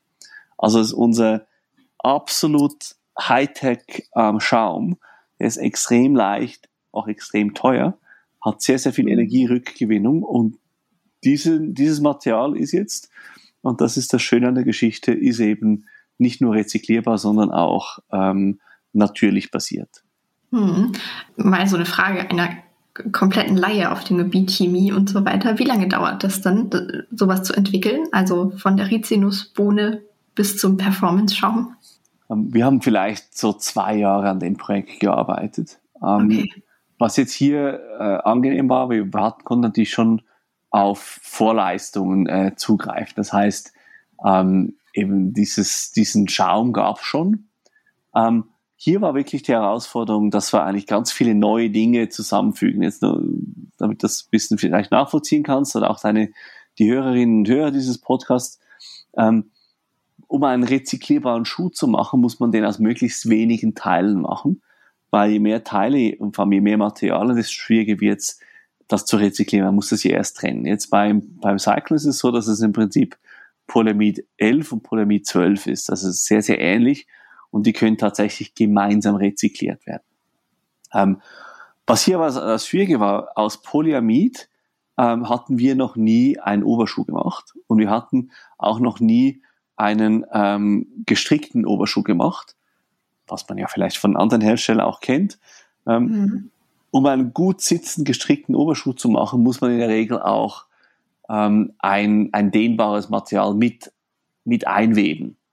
Und das dürfen wir nicht, um den Schuh rezyklierbar zu halten. Das heißt, wir mussten dann ganz ähm, raffinierte ähm, Strickmuster entwerfen, um eben diese Dehnbarkeit an den richtigen Stellen äh, zu geben. Und so gab es halt eben ganz, ganz viele ähm, Hürden. Ähm, unter anderem haben wir auch äh, eine Schäumungstechnologie verwendet, die On noch nie verwendet hat. Die ist auch ganz neu. Das nennt sich Superfoaming. Das tönt nicht nur kompliziert, ist es auch. Und, und so kamen eigentlich verschiedene Teile zusammen. Und da muss ich auch dem, äh, dem On-Entwicklungsteam ein Riesenkompliment machen. Die haben, also das ist kein Klischee, die haben wirklich Tag und Nacht gearbeitet. Ähm, und der Schuh ist auch noch nicht ganz fertig. Also die Version, die jetzt auch die, die Auszeichnung äh, erhalten hat, wo ja auch Runners World mit in der Jury war, ähm, der äh, hat sich bereits weiterentwickelt. Wir haben jetzt bereits äh, die nächste Phase und der ist nochmal deutlich besser ähm, äh, geworden, auch besser zum Laufen, besser von der Passform. Und wir werden wahrscheinlich noch ein, zwei ähm, Runden drehen bis zum Produkt, was dann ab September 2021 an die Abonnenten verschickt wird. Okay, das heißt, der Termin steht aber schon fest und ab September geht es dann auch schon los und man kann den Laufschuh abonnieren. Ja. Schau, das war jetzt ähm, so, so eine Geschichte, wo wir gesagt haben, wir wollen uns selber und auch der ganzen Industrie beweisen, dass das geht.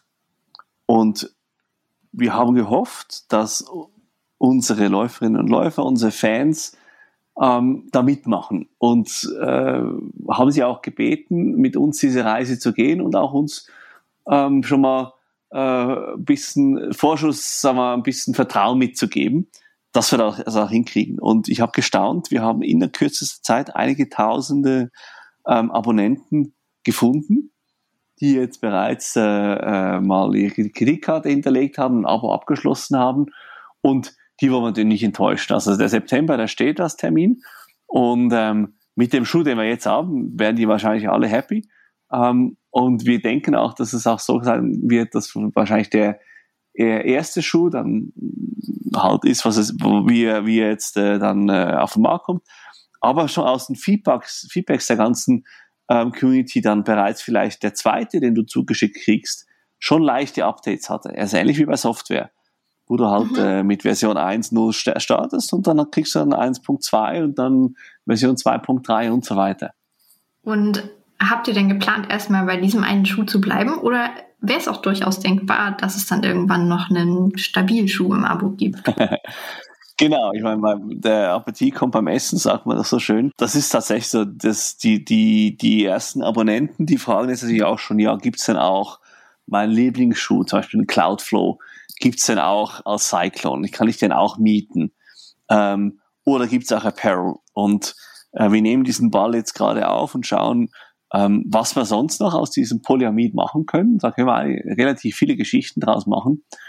Und vielleicht wird es dann auch jedes On-Modell mal äh, als, als Abo, Abonnement geben. Ähm, und äh, jedes On-Produkt wird, wird säkular sein. Das, das wäre natürlich ein, ein Fernziel.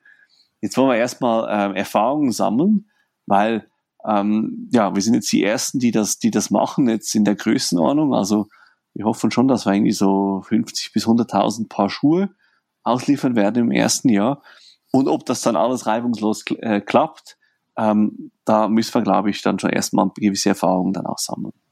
Eine weitere Ankündigung habt ihr aber eben noch gemacht ähm, in der Präsentation, und zwar, dass ihr auch auf recycelbares Material viel stärker setzen wollt. Also ich hatte mir die Zahl notiert, 85 Prozent recycelbare Materialien im Obermaterial der Schuhe war es, genau, glaube ich. Ja bis 2030. Und das ist ja auch schon ein großes Ziel in Richtung Nachhaltigkeit. Ja, das ist noch viel besser. Das erreichen wir schon in 2022. Ähm, diese 85 Prozent der, der, der, Oberschuhe sind dann rezykliert. Das ist, das ist ein erster Schritt. Ähm, was, worauf wir echt ähm, stolz sind, also da war ein bisschen auch, ähm, ja, ein bisschen auch Angst macht, ist, wir haben uns verpflichtet und du bist jetzt die Erste, die das so offiziell erfährt. Wir haben es vorhin nur kurz angetönt. Ähm, dass wir die Klimaziele, die sich die Weltgemeinschaft ja gesetzt hat in Paris, dass wir die Erde um maximal anderthalb Grad erwärmen dürfen, gemeinsam. Mhm. Die dazu benötigten Einsparungen in CO2, das ON diese bis 2030 erreicht. Das heißt ganz konkret, wir müssen pro Produkt, was wir herstellen, ob das jetzt ein Schuh oder ein Bekleidungsstück ist, bis 2030 55 Prozent weniger CO2 ähm, ausstoßen. Okay, das ist eine Hausnummer. Wie macht ihr das? Das geht nur, indem wir komplett unsere Produkte neu denken. Also ganz einfach vom Design her nochmal alles überdenken ähm, und viel, viel effizienter werden. Das ist am Schluss eine Kombination von Maßnahmen. Bei der Produktion schon mal schauen, dass weniger Abfall äh, äh, anfällt. Das heißt, ähm, wie wir zum Beispiel dann Materialien ausschneiden, dass eben dann möglichst viel verwendet wird oder der Abfall auch gleich wieder, äh, wieder verwendet wird. Ähm, dann Ausgangsmaterialien nehmen, die viel weniger CO2-intensiv sind ähm, und diese dann auch rezyklieren. Das sind eigentlich die ganz großen Hebel.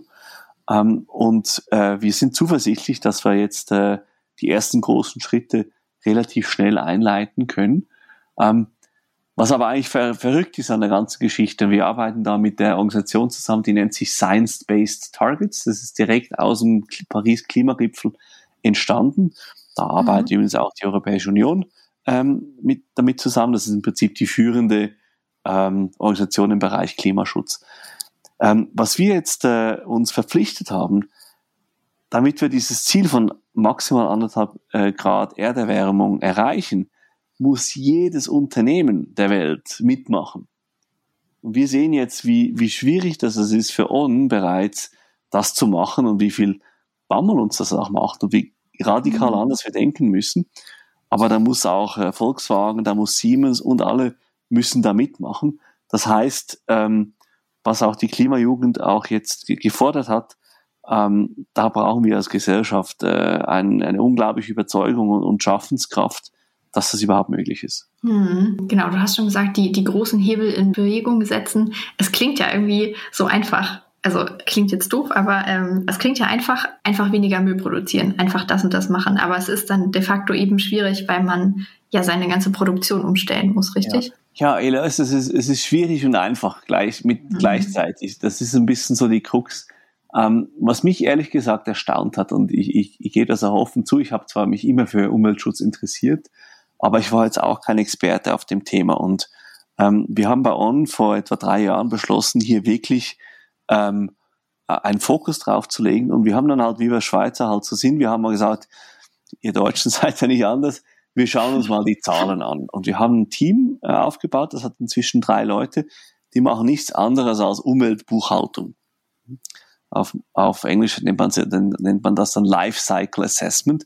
Das heißt, die für jedes Produkt gehen die hin bis zur Quelle, wo, das, wo der, der Rohstoff herkommt und rechnen genau aus, wie viel CO2 entsteht da, wie viel Wasser wird verschmutzt, wie viel Abfall passiert, wie viel Energie geht da rein. Ähm, das sind irgendwie 20 Parameter, die die äh, erfassen. Und das sind dann so Datenbanken, die gefüllt werden und das ist, das wird jetzt den Raum sprengen, aber für jeden diesen Bereich Klima haben wir darüber gesprochen. Da ist Science-Based Target der, der Standard, wie wisst beim TÜV, für jede Art von Tests gibt es einen Standard, gibt es genau bei diesen Umweltthemen auch. Ja? Das heißt, wir, wir haben das alles mal erfasst und was wir da gesehen haben, ist, dass 90 Prozent unseres Fußabdruckes, ob das jetzt Wasser, Abfall, Umwelt, äh, Klima ist, entsteht eigentlich in den Materialien und in der Herstellung des Produkts. Also ob wir jetzt ein großes oder kleines Büro haben oder ob wir einen dicken Wagen fahren oder ein E-Mobil, ähm, ob wir recyceln im Büro oder nicht, das spielt praktisch keine Rolle. Es mhm. ist also alles im Produkt äh, gefangen. Und wenn man da nicht einmal ansetzt, merkt man, dass man, sagen wir so, da gibt es doch einige tiefhängende Früchte, die man relativ einfach pflücken kann. Und wir sind zum Beispiel jetzt daran, eines unserer Bestseller-Produkte ähm, zu überarbeiten. Das ist sowieso der, der ganz normal anstehende Produktlebenszyklus. Mhm. Und wir haben gesehen, dass wir da ähm, die Produkte, also den Schuh praktisch 100% aus rezyklierten Materialien machen können. Der Schuh performanter wird, leichter, langlebiger und erst noch günstiger. Also so ein bisschen die eierlegende Wollmilchsau. Ähm, ja, klingt wirklich so. Also es ist, es ist möglich, es ist natürlich ein Aufwand, ähm, aber wenn man den nicht scheut, kommt man doch relativ schnell, relativ weit. Dass man wirklich so auf Netto Null Emissionen kommt, wie ja jetzt die, die Politik das auch fordert, das ist dann schon einmal äh, ein, ein weiter Weg. Aber ich will es auch so sagen, die, die, wo Laufschuhe heute stehen, das ist ja auch nicht am ersten Tag entstanden. Das sind ja auch schon viele Jahrzehnte, die da reingeflossen sind. Ähm, ich bin zuversichtlich, dass wenn wir uns zusammenstellen und ähm, auch die, die Lieferanten auch ähm, ermutigen, indem es eben einen Markt gibt für diese ähm, umweltfreundlichen Produkte, ähm, die Konsumenten ähm, äh, aufklären, dass wir das gemeinsam schaffen. Das klingt auf jeden Fall noch nach einer ja, großen Aufgabe und einer langen Reise, die da jetzt in aber gar nicht so ferner Zukunft ansteht. Ähm, wenn wir jetzt mal so genau in Richtung Ausblick ähm, gehen würden. Ja, was passiert im Running-Markt? Wird es das werden, so die Kernessenz der nächsten Jahre, dass wir eher schauen, wie können wir nachhaltiger laufen? Denn vielleicht gerade jetzt durch Corona sind ja noch viel, viel mehr Le Leute zu Läufern geworden ähm, und wollen passende Ausstattung haben. Ich glaube, viele Läuferinnen und Läufer sind sich gar nicht bewusst, dass diese Produkte ähm, nicht besonders umweltfreundlich sind, ähm, weil eben der, das Thema Performance so im Vordergrund steht. Und wenn du mal an einen, deinen letzten Marathon zurückdenkst oder ähm, Triathlon oder was immer auch du tust, ähm, da siehst du dann auch Leute, die laufen so im, im, im Vier-Stunden-Bereich und die haben aber keine Zeit, um äh, vielleicht einen Energieriegel dann äh, in einen Abfalleimer zu, zu werfen, sondern der, der muss dann schnell irgendwo im Gelände entsorgt werden, weil man könnte ja eine Zehntelsekunde verlieren. Das ist halt so dieser Mindset, in dem wir Läufer stecken. Da sind zum Beispiel die Leute in der Outdoor, äh, im, im Outdoor-Bereich, also die, die, die Kletterer oder die, die Wellenreiter sind da viel, viel weiter. Die denken, sie machen sich schon viel mehr Sorgen, weil äh, sie halt nicht die Natur, in der sie sich so gerne aufhalten, zerstören wollen. Also ich denke, das mhm. Thema Nachhaltigkeit, das wird uns sehr stark beschäftigen, auch im Performance-Bereich. Und das andere große Thema ist natürlich Komfort.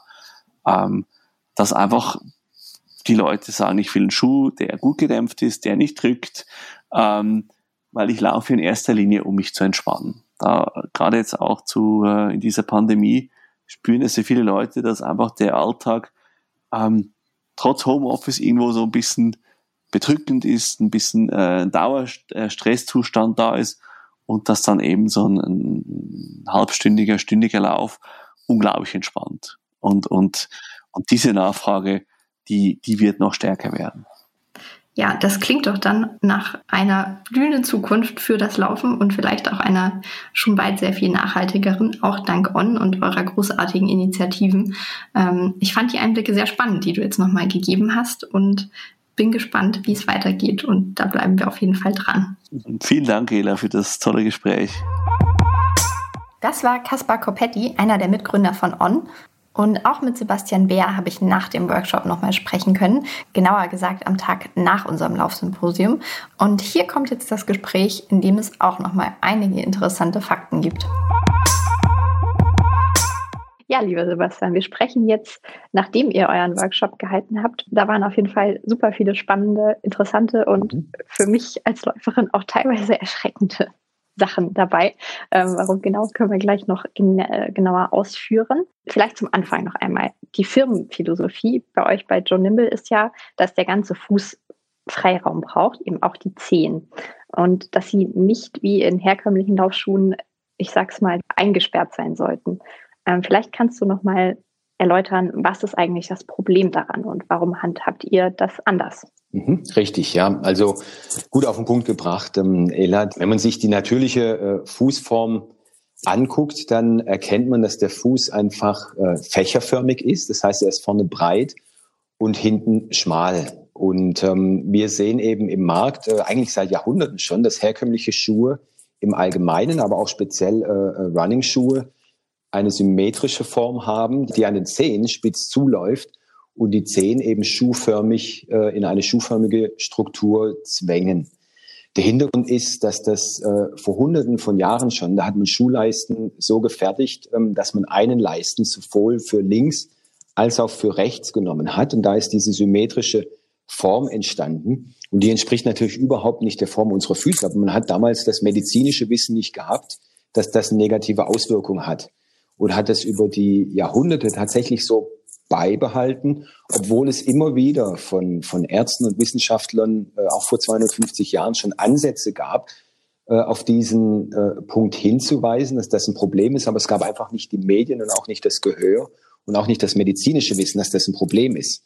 Aber die negativen Auswirkungen, die sind eigentlich äh, ganz einfach zusammengefasst, nämlich die Zehen und insbesondere die Großzehe, die ja der stärkste Muskel im Fuß ist, die können, in, wenn sie eingezwängt sind, ihre natürliche Verankerungs- und Stabilisierungsfunktion können sie nicht erfüllen. Und diese Instabilität, die dadurch entsteht, die muss an anderer Stelle im Körper kompensiert werden. Und das kann eben zu Überlastung, Überbeanspruchung und auch vorzeitigem Verschleiß führen. Und das, was wir mit unserem Functional Footwear Konzept, äh, das auf der Zehnfreiheit basiert, äh, machen, ist, dass wir eine natürliche asymmetrische Leistenform als Basis für alle unsere Schuhe haben, die dem großen Zeh ermöglichen, den Fuß zu verankern und zu stabilisieren, so dass sich der Rest des Körpers ähm, entspannen kann und sich effizient bewegen kann. Und das Ganze hat sich ja auch schon in der Praxis bewährt tatsächlich. Also was mir hängen geblieben ist aus dem Workshop auf jeden Fall die Geschichte zum Badwater mhm. Ultramarathon, denn du bist ja auch selbst begeisterter Ultraläufer und da wart ihr im Team unterwegs und habt tatsächlich nur ein Paar Schuhe für die über 217 Kilometer gebraucht. Richtig, ja. Also äh, das war auch für mich ähm, natürlich nicht planbar. Äh, also Ultras sind für mich äh, selber etwas gewesen, weil es mich fasziniert hat. Ähm, äh, ich bin kein regelmäßiger Ultraläufer, aber die Distanzen reizen mich doch immer wieder.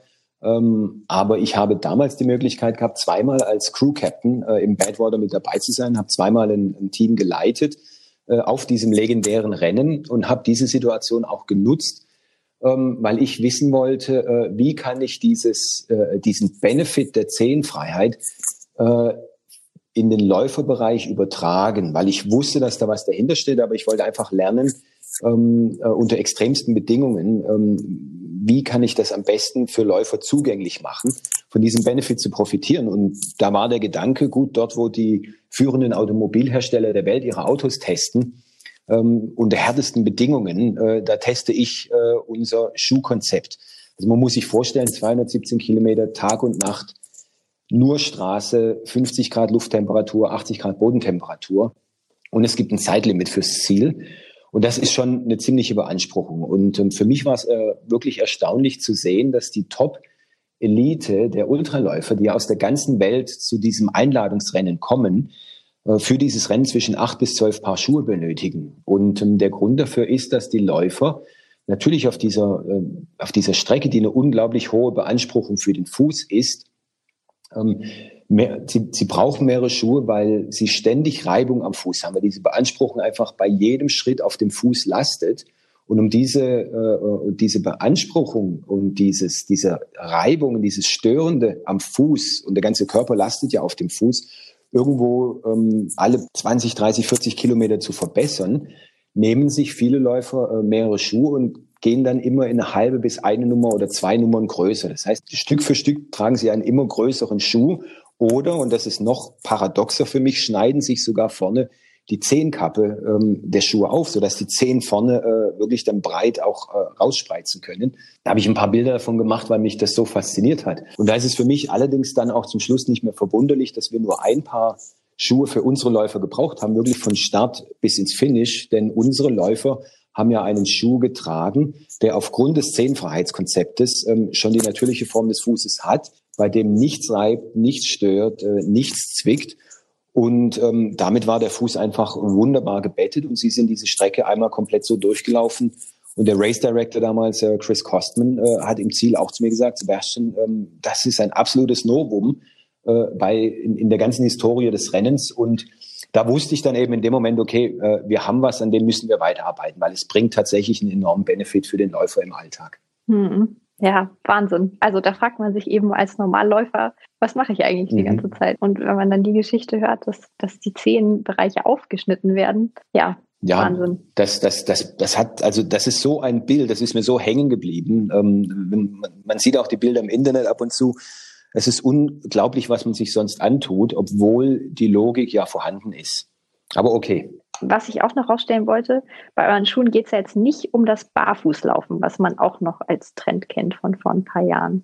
Genau. Also ihr seid weg von den ganz flachen Sohlen, sondern habt auch noch eine Dämpfung drin in den Laufschuhen. Richtig, richtig? ja. Also wir, mir ist relativ früh, als ich in den ganzen Rechercheprozess ähm, eingestiegen bin, bewusst geworden, dass hinter unserem Thema mit der Zehnfreiheit und mit dem Toe Freedom, also dieses Toe Freedom Konzept, viel mehr Potenzial steckt als hinter diesem immer wieder mal aufkommenden, eher kurzfristigen Barfußschuhtrend, der meiner Meinung nach, und das ist ja auch aus der Branche gespiegelt worden, äh, potenziell mehr Probleme für den Läufer als Lösungen mit sich bringt.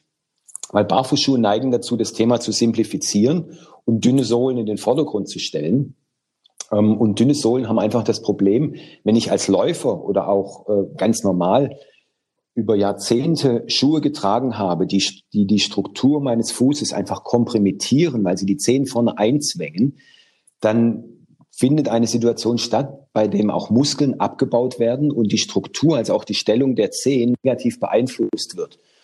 Und das Problem hierbei ist, wenn ich jetzt auf dünne Sohlen gehe, also auf dieses Barfußschuhthema, dann muss die Struktur meines Fußes mein Körpergewicht tragen auf diesen dünnen Sohlen, obwohl der Stützapparat, also die Architektur des Fußes, schon negativ beeinflusst wurde über Jahrzehnte, also eigentlich für diese Aufgabe gar nicht mehr geschaffen ist. Und das ist eben das Problem, das äh, der Barfußschuh im Läuferbereich, aber auch im Allgemeinen mit sich gebracht hat, dass äh, auf einmal an den Mittelfußköpfchen äh, im vorderen Bereich des Fußes, also unter den Ballen, ganz viele äh, Verletzungsbrüche oder Überlastungsbrüche und Verletzungen und Überlastungen aufgetreten sind. Und man festgestellt hat, äh, das allein ist nicht die Lösung. Und für mich ist das ähm, relativ logisch, weil ähm, das kann nicht die Lösung sein, weil wir haben es ja mit einer Vielzahl von Situationen zu tun. Der Zustand des Läufers, der Zustand des Fußes, auf welchen Untergründen läuft er. Was aber immer für den Läufer einen positiven Effekt hat, ist eben dem Fuß diese Zehenfreiheit zu bieten, sodass die Muskeln im Fuß wieder ihre natürliche Stabilisierungs- und ähm, ähm, äh, Ankerungsfunktion übernehmen. Und dieses Konzept setzen wir eben um, indem wir sagen, okay, wenn ich im Fitnessstudio bin, da kann ich, äh, wo sowieso gedämpfte Böden sind oder wo ich auf einem Laufband laufe, da kann ich mit einem Minimalschuh oder Barfußschuh sehr gut zurechtkommen. Wenn ich aber äh, lange Strecken auf Straßen laufe oder sehr viel auf den Beinen bin, sollte der Fuß etwas gedämpfter sein und etwas mehr Schutz bekommen. Und das verfolgen wir mit unserem Konzept der Functional Footwear, dass der gemeinsame Nenner immer die Zehenfreiheit hat, aber äh, die unterschiedlichen Dicke der Sohlen ähm, äh, je nach Anspruch des Läufers äh, von uns angepasst wird. Das heißt, wer einen Barfußschuh will, kriegt den bei uns auch, aber wir machen natürlich viel mehr als Barfußschuhe, nämlich Functional Footwear.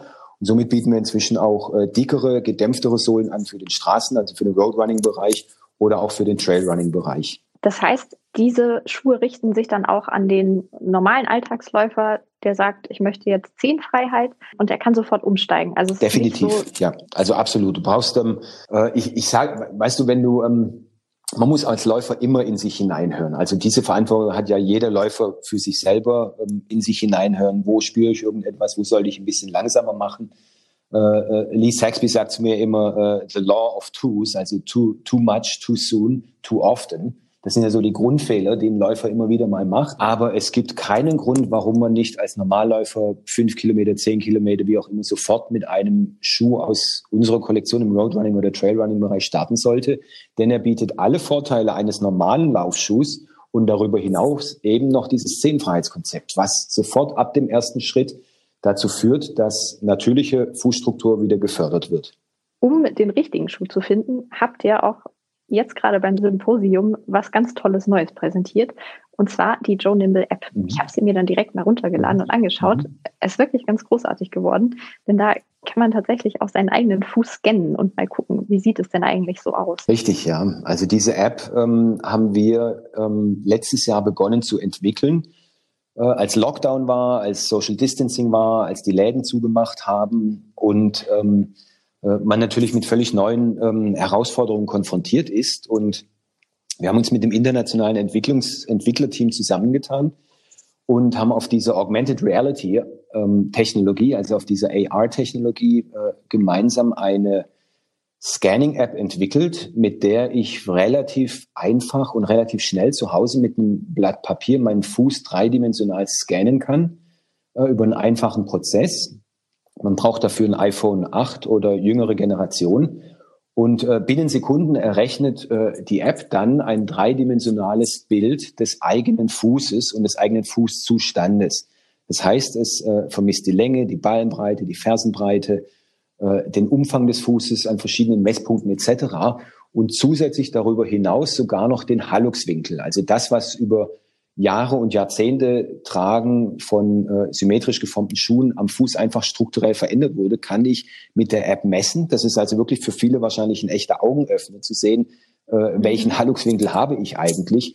Und auf dieser Basis, ähm, aufgrund der Daten, die wir im Hintergrund über die Kollektion eingespeist haben, kann die App errechnen, äh, welcher Schuh ist für meinen persönlichen Zustand und in welcher Größe eigentlich der beste.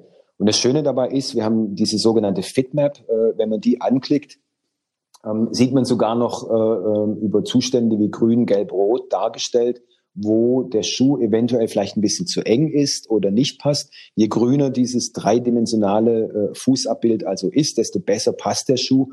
Und äh, wenn es an irgendwelchen Stellen rot ist, ähm, dann würde er an dieser Stelle nicht passen. Dann muss man vielleicht eine andere Größe nehmen oder ein anderes Modell. Aber das ist uns tatsächlich gelungen äh, mit der App, äh, jetzt äh, jedem äh, technologisch aufs eigene Handy äh, nach Hause zu bringen. Und es spart einem ja auch dann das lästige, ich bestelle mal zwei Größen und schicke im Zweifel eine zurück was ja auch wieder ein Nachhaltigkeitsaspekt ist. Absolut richtig, ja. Also das ist auch ein selbstlernender Algorithmus, der das mit der Zeit, also dieser Algorithmus wird immer besser werden und die Empfehlungen werden auch über die Zeit immer besser werden. Aber irgendwo muss man natürlich anfangen und das, das Endziel ist natürlich genau das, was du gerade gesagt hast, ähm, dass man es dann schafft, eine wirklich passgenaue Empfehlung abgeben zu können. Und ähm, ja, den Halluxwinkel hast du auch schon erwähnt. Mhm. Ähm, das fand ich ja so erschreckend. Ich glaube, du hattest im Workshop auch schon Zahlen genannt, dass irgendwie 80 Prozent ja, also, der Leute, die es probiert haben, tatsächlich richtig. einen nicht, nicht ordentlichen Winkel hatten. Ja, also ich, ähm, ich habe ja mit äh, Lee Saxby zusammen ähm, über die letzten zwei, drei Jahre wirklich viel an Workshops, an Events und Messen gemacht. Äh, europaweit bis nach Amerika. Und ähm, für uns ist so der Wert zwischen äh, 70 und 85, den wir immer wieder feststellen. Und das ist auch genau der Wert, den äh, wir aus Studien, äh, teilweise 100 Jahre alten Studien, äh, bis heute, moderne Studien immer wieder gespiegelt bekommen, dass zwischen ähm, so 70 bis 85 Prozent der Menschen einfach eine kompromittierte Fußstruktur haben, die sich eben in einem negativen Halluxwinkel abbildet. Man muss sich das so vorstellen, dass der große Zeh dann nach innen in Richtung zweite Zehe gebogen wird und ähm, je größer dieser Winkel ist, desto weniger kann der groß, große C natürlich beim Laufen seine Stützfunktion ausüben, seine Stabilisierungsfunktion ausüben. Und das führt eben tatsächlich zu Fehlstellungen, weil der Fuß ja unsere Basis ist. Und wenn ich in der Basis schon den, den Ursprung habe und keine stabile Basis habe, dann setzt sich das entweder äh, in den Knöchel, ins Knie oder in die Hüfte fort. Und natürlich wird im Markt sehr viel mit Einlagen und Stützfunktionen etc. gearbeitet. Aber in den meisten Fällen, das ist unsere Erfahrung, verschiebt eine Stützfunktion, mit der ich an den Symptomen herumlaboriere, einfach dazu, dass das Problem in der Kette im Körper einfach woanders hin verschoben wird, weil man nicht an die Basis, an die Wurzel des Problems geht. Und das ist einfach das, was wir damit bewegen wollen und auch das Bewusstsein dafür schaffen wollen in der Messung des Heilungswinkels, dass man daran arbeiten sollte, um die einfach natürliche Funktion des Fußes zu fördern. Wenn jetzt der Halluxwinkel schon besonders ausgeprägt ist, ist es dann eine gute Idee, zwischen den ersten und zweiten Zeh irgendwie ein Stück Sockel zu stecken? Oder ähm, würde es dann tatsächlich ausreichen, einfach erstmal mehr auf Zehenfreiheit zu achten? Ja, also ähm, Zehenfreiheit ist natürlich die Grundvoraussetzung, weil du musst deinem Fuß irgendwo die Möglichkeit geben, äh, sich wieder ja, entspannen zu können, um diesen Platz zu haben und überhaupt äh, äh, in sein, die Möglichkeit zu haben, in seine natürliche Struktur zurückzukommen. Was aber hilft, ist äh, ähm, tatsächlich ähm, auch aktiv an dieser Situation zu arbeiten. Zum Beispiel, ähm, wenn du sagst, etwas zwischen die Zehen. Also wir haben ja jetzt ähm, Ende letzten Jahres, äh, ungefähr vor einem Monat, äh, unseren Recover Toes, also eine Recovery-Sandale rausgebracht, die also nicht nur im Sinne des klassischen Recovery dafür sorgt, dass mein Fuß sich entspannen kann. Das, das, das tut, tut diese Sandale auch aber sie hat zusätzlich noch äh, vorne einen Zehentrenner eingebaut, ähm, der genau diese Funktion übernimmt, die du erwähnst, nämlich äh, in einem ersten Ansatz die Großzehe in ihrer Architektur wieder in eine ähm, natürlichere, funktionalere Struktur zu bringen. Und das Schöne daran ist, wenn ich diese Sandale, also diesen, diesen, wie will man das nennen, Slide oder Sandale, äh, zu Hause trägt, im Büro trägt, äh, nach dem Sport trägt, ähm, dann hat der Fuß mit jedem Schritt sofort äh, diesen positiven Einfluss auf Struktur und Entlastung und äh, man baut ähm, äh, also natürlich wieder die Muskeln im Fuß auf, die benötigt werden, um den Fuß natürlich zu stützen. Und wir haben auch ein System entwickelt, äh, das wir auch haben patentieren lassen, dass wir also, ähm, je positiver diese Entwicklung ist, dann kann man an diesen Zehntrenner solche Clips anbringen, die diesen Winkel dann immer noch in Millimeter äh, ähm, äh, Einheiten noch verstärken. Also es ist tatsächlich ein Tool und meine Empfehlung ist natürlich immer, man sollte nicht nur passiv an so einer Strukturverbesserung arbeiten, sondern man sollte auch aktiv daran arbeiten. Eine andere Möglichkeit ist, ähm, ich habe mit Lee zusammen ähm, ähm, äh, Übungen entwickelt, ein Übungsset entwickelt äh, für sogenanntes Toga, also Yoga für die Zehen, Toe Yoga. Das haben wir auf der myfoot.com veröffentlicht. Da haben wir solche Fußwedges, mit denen man an der Struktur des Fußes arbeitet, aber auch so ein Zehenband, mit dem ich zwei, drei einfache Übungen mache, machen kann. Da reicht morgens und abends. Das ist ein Band, mit dem ich einfach den, den Winkel des Großzehens verändern kann und dann ein paar aktive Übungen mache. Und äh, schon allein das fördert eine natürliche Fußstruktur. Also es gibt verschiedene Ansätze, aber ein aktives Eingreifen äh, über einen längeren Zeitraum hinweg, man braucht da ein bisschen Disziplin, gestützt von äh, etwas mehr Zehenfreiheit im Schuh, äh, bringt mit der Zeit relativ zügig positive Effekte das ist dann auch sicher eine, ja, wie du sagst, Disziplinsache und vielleicht auch Gewöhnung, nicht? Wenn ich mir vorstelle, man ist über Jahrzehnte eben in den engen Schuhen, trägt dann im besten Fall zu Hause noch Hausschuhe. Also mir ging es dann teilweise so, als ich angefangen habe, zu Hause erstmal wieder nur in, in Socken mhm. zu gehen, dass es sich komisch anfühlt. Ja, das, ähm, äh, das ist tatsächlich ein Effekt. Und ähm, das ist natürlich auch eine gewisse Abstumpfung. Also ähm, ich, ich bin jetzt seit, glaube ich, 25 Jahren in der Branche und das Verrückte für mich ist, dass das Feedback vor 25 Jahren bis heute immer wieder das Gleiche ist, dass Kunden sagen, ja, äh, äh, am Anfang ähm, hat sich's komisch angefühlt äh, äh, und heute stelle ich fest, manche nach ein paar Wochen, manche nach ein paar Monaten, wenn ich heute wieder in meine normalen Schuhe reingehe, also in symmetrische Schuhe, zu enge Schuhe, dann fällt mir zum ersten Mal überhaupt auf, was ich meinen Füßen angetan habe über all diese Jahre. Und das ist natürlich auch eine wichtige Erkenntnis, weil äh, wir sind einfach, ich meine, 98 Prozent der Schuhe im Markt äh, sind einfach symmetrisch und wir haben von Kindesbeinen auf gelernt, dass das der Normalzustand ist. Aber es ist eben nicht der Normalzustand. Und ähm, das ist natürlich von, von unserem Brand auch Aufgabe. Und da steckt auch ganz viel Leidenschaft von uns äh, äh, als Family Business und in der Zusammenarbeit mit, mit Lee und anderen dahinter, diese Aufklärungsarbeit zu leisten. Denn man kann ja sagen, das Wissen ist da und Ihr seid aber ein ganz großer Motor, der das vorantreibt. Ja, also weißt du, wenn ich, ich habe ja damals, als ich mit Lee dann in die wissenschaftlichen Studien vor ein paar Jahr, Jahren eingestiegen bin, äh, haben wir durch Zufall eigentlich äh, entdeckt, dass äh, 1781 schon das erste Mal von äh, Petrus Kamber, das war damals ein holländischer äh, Arzt und Mediziner, äh, schriftlich dokumentiert wurde, dass es ein Problem ist, dass der natürlich geformte Fuß in äh, symmetrische Leisten gesteckt wurde oder wird. Und ähm, wir haben das Thema dann tiefer aufgegriffen und haben gesehen, dass ungefähr in einem Abstand von 50 Jahren immer wieder im wissenschaftlichen Bereich äh, von Menschen auf der ganzen Welt gezeigt wird, Leute, wir machen hier einen Fehler. Der Fuß ist nicht symmetrisch vorne spitz zulaufen. Man sollte die Zehen nicht einengen, sondern man sollte äh, den Zehen vorne den Platz geben, um ihre natürliche Form auszuüben. Nur wurde das von der Schuhindustrie äh, nicht aufgegriffen oder auch bewusst ignoriert. Äh, äh später, vor allem dann im, im 20. Jahrhundert, da stecken ja auch Investitionen in Maschinen etc. Äh, dahinter. Und da ist also das Interesse, so eine Situation äh, zu kommunizieren, nicht sonderlich groß. Aber die, äh, das Wissen, wie du richtig sagst, das ist definitiv vorhanden. Und ich sehe das jetzt auch als zweite, Gener als zweite Generation im Business äh, mit als meine Aufgabe, weil ich habe das quasi von Kindesbeinen auf aus, aufgesogen, das Thema. Sich mit als meine Aufgabe, hier einfach meinen, meinen Teil dazu zu leisten, diese, diese Aufklärungsarbeit zu publizieren oder äh, nach draußen zu bringen. Und das ist auch definitiv der Zukunftsausblick für Joe Nimble, dass ihr weiter dieses Konzept verfolgt und möglichst viele Läufer darauf aufmerksam Ja, definitiv. Also wir haben jetzt auch einen gewissen, ähm, wir haben letztes Jahr die Kollektion in die Läuferrichtung erweitert, äh, nach dem vielen Prototyping und nach der vielen Recherchearbeit. Und mit diesem Launch im letzten Jahr, der sowohl im Roadrunning als auch im Trailbereich schon erfolgreich war und äh, dann mit der Ergänzung der Recovery Recovery-Sandale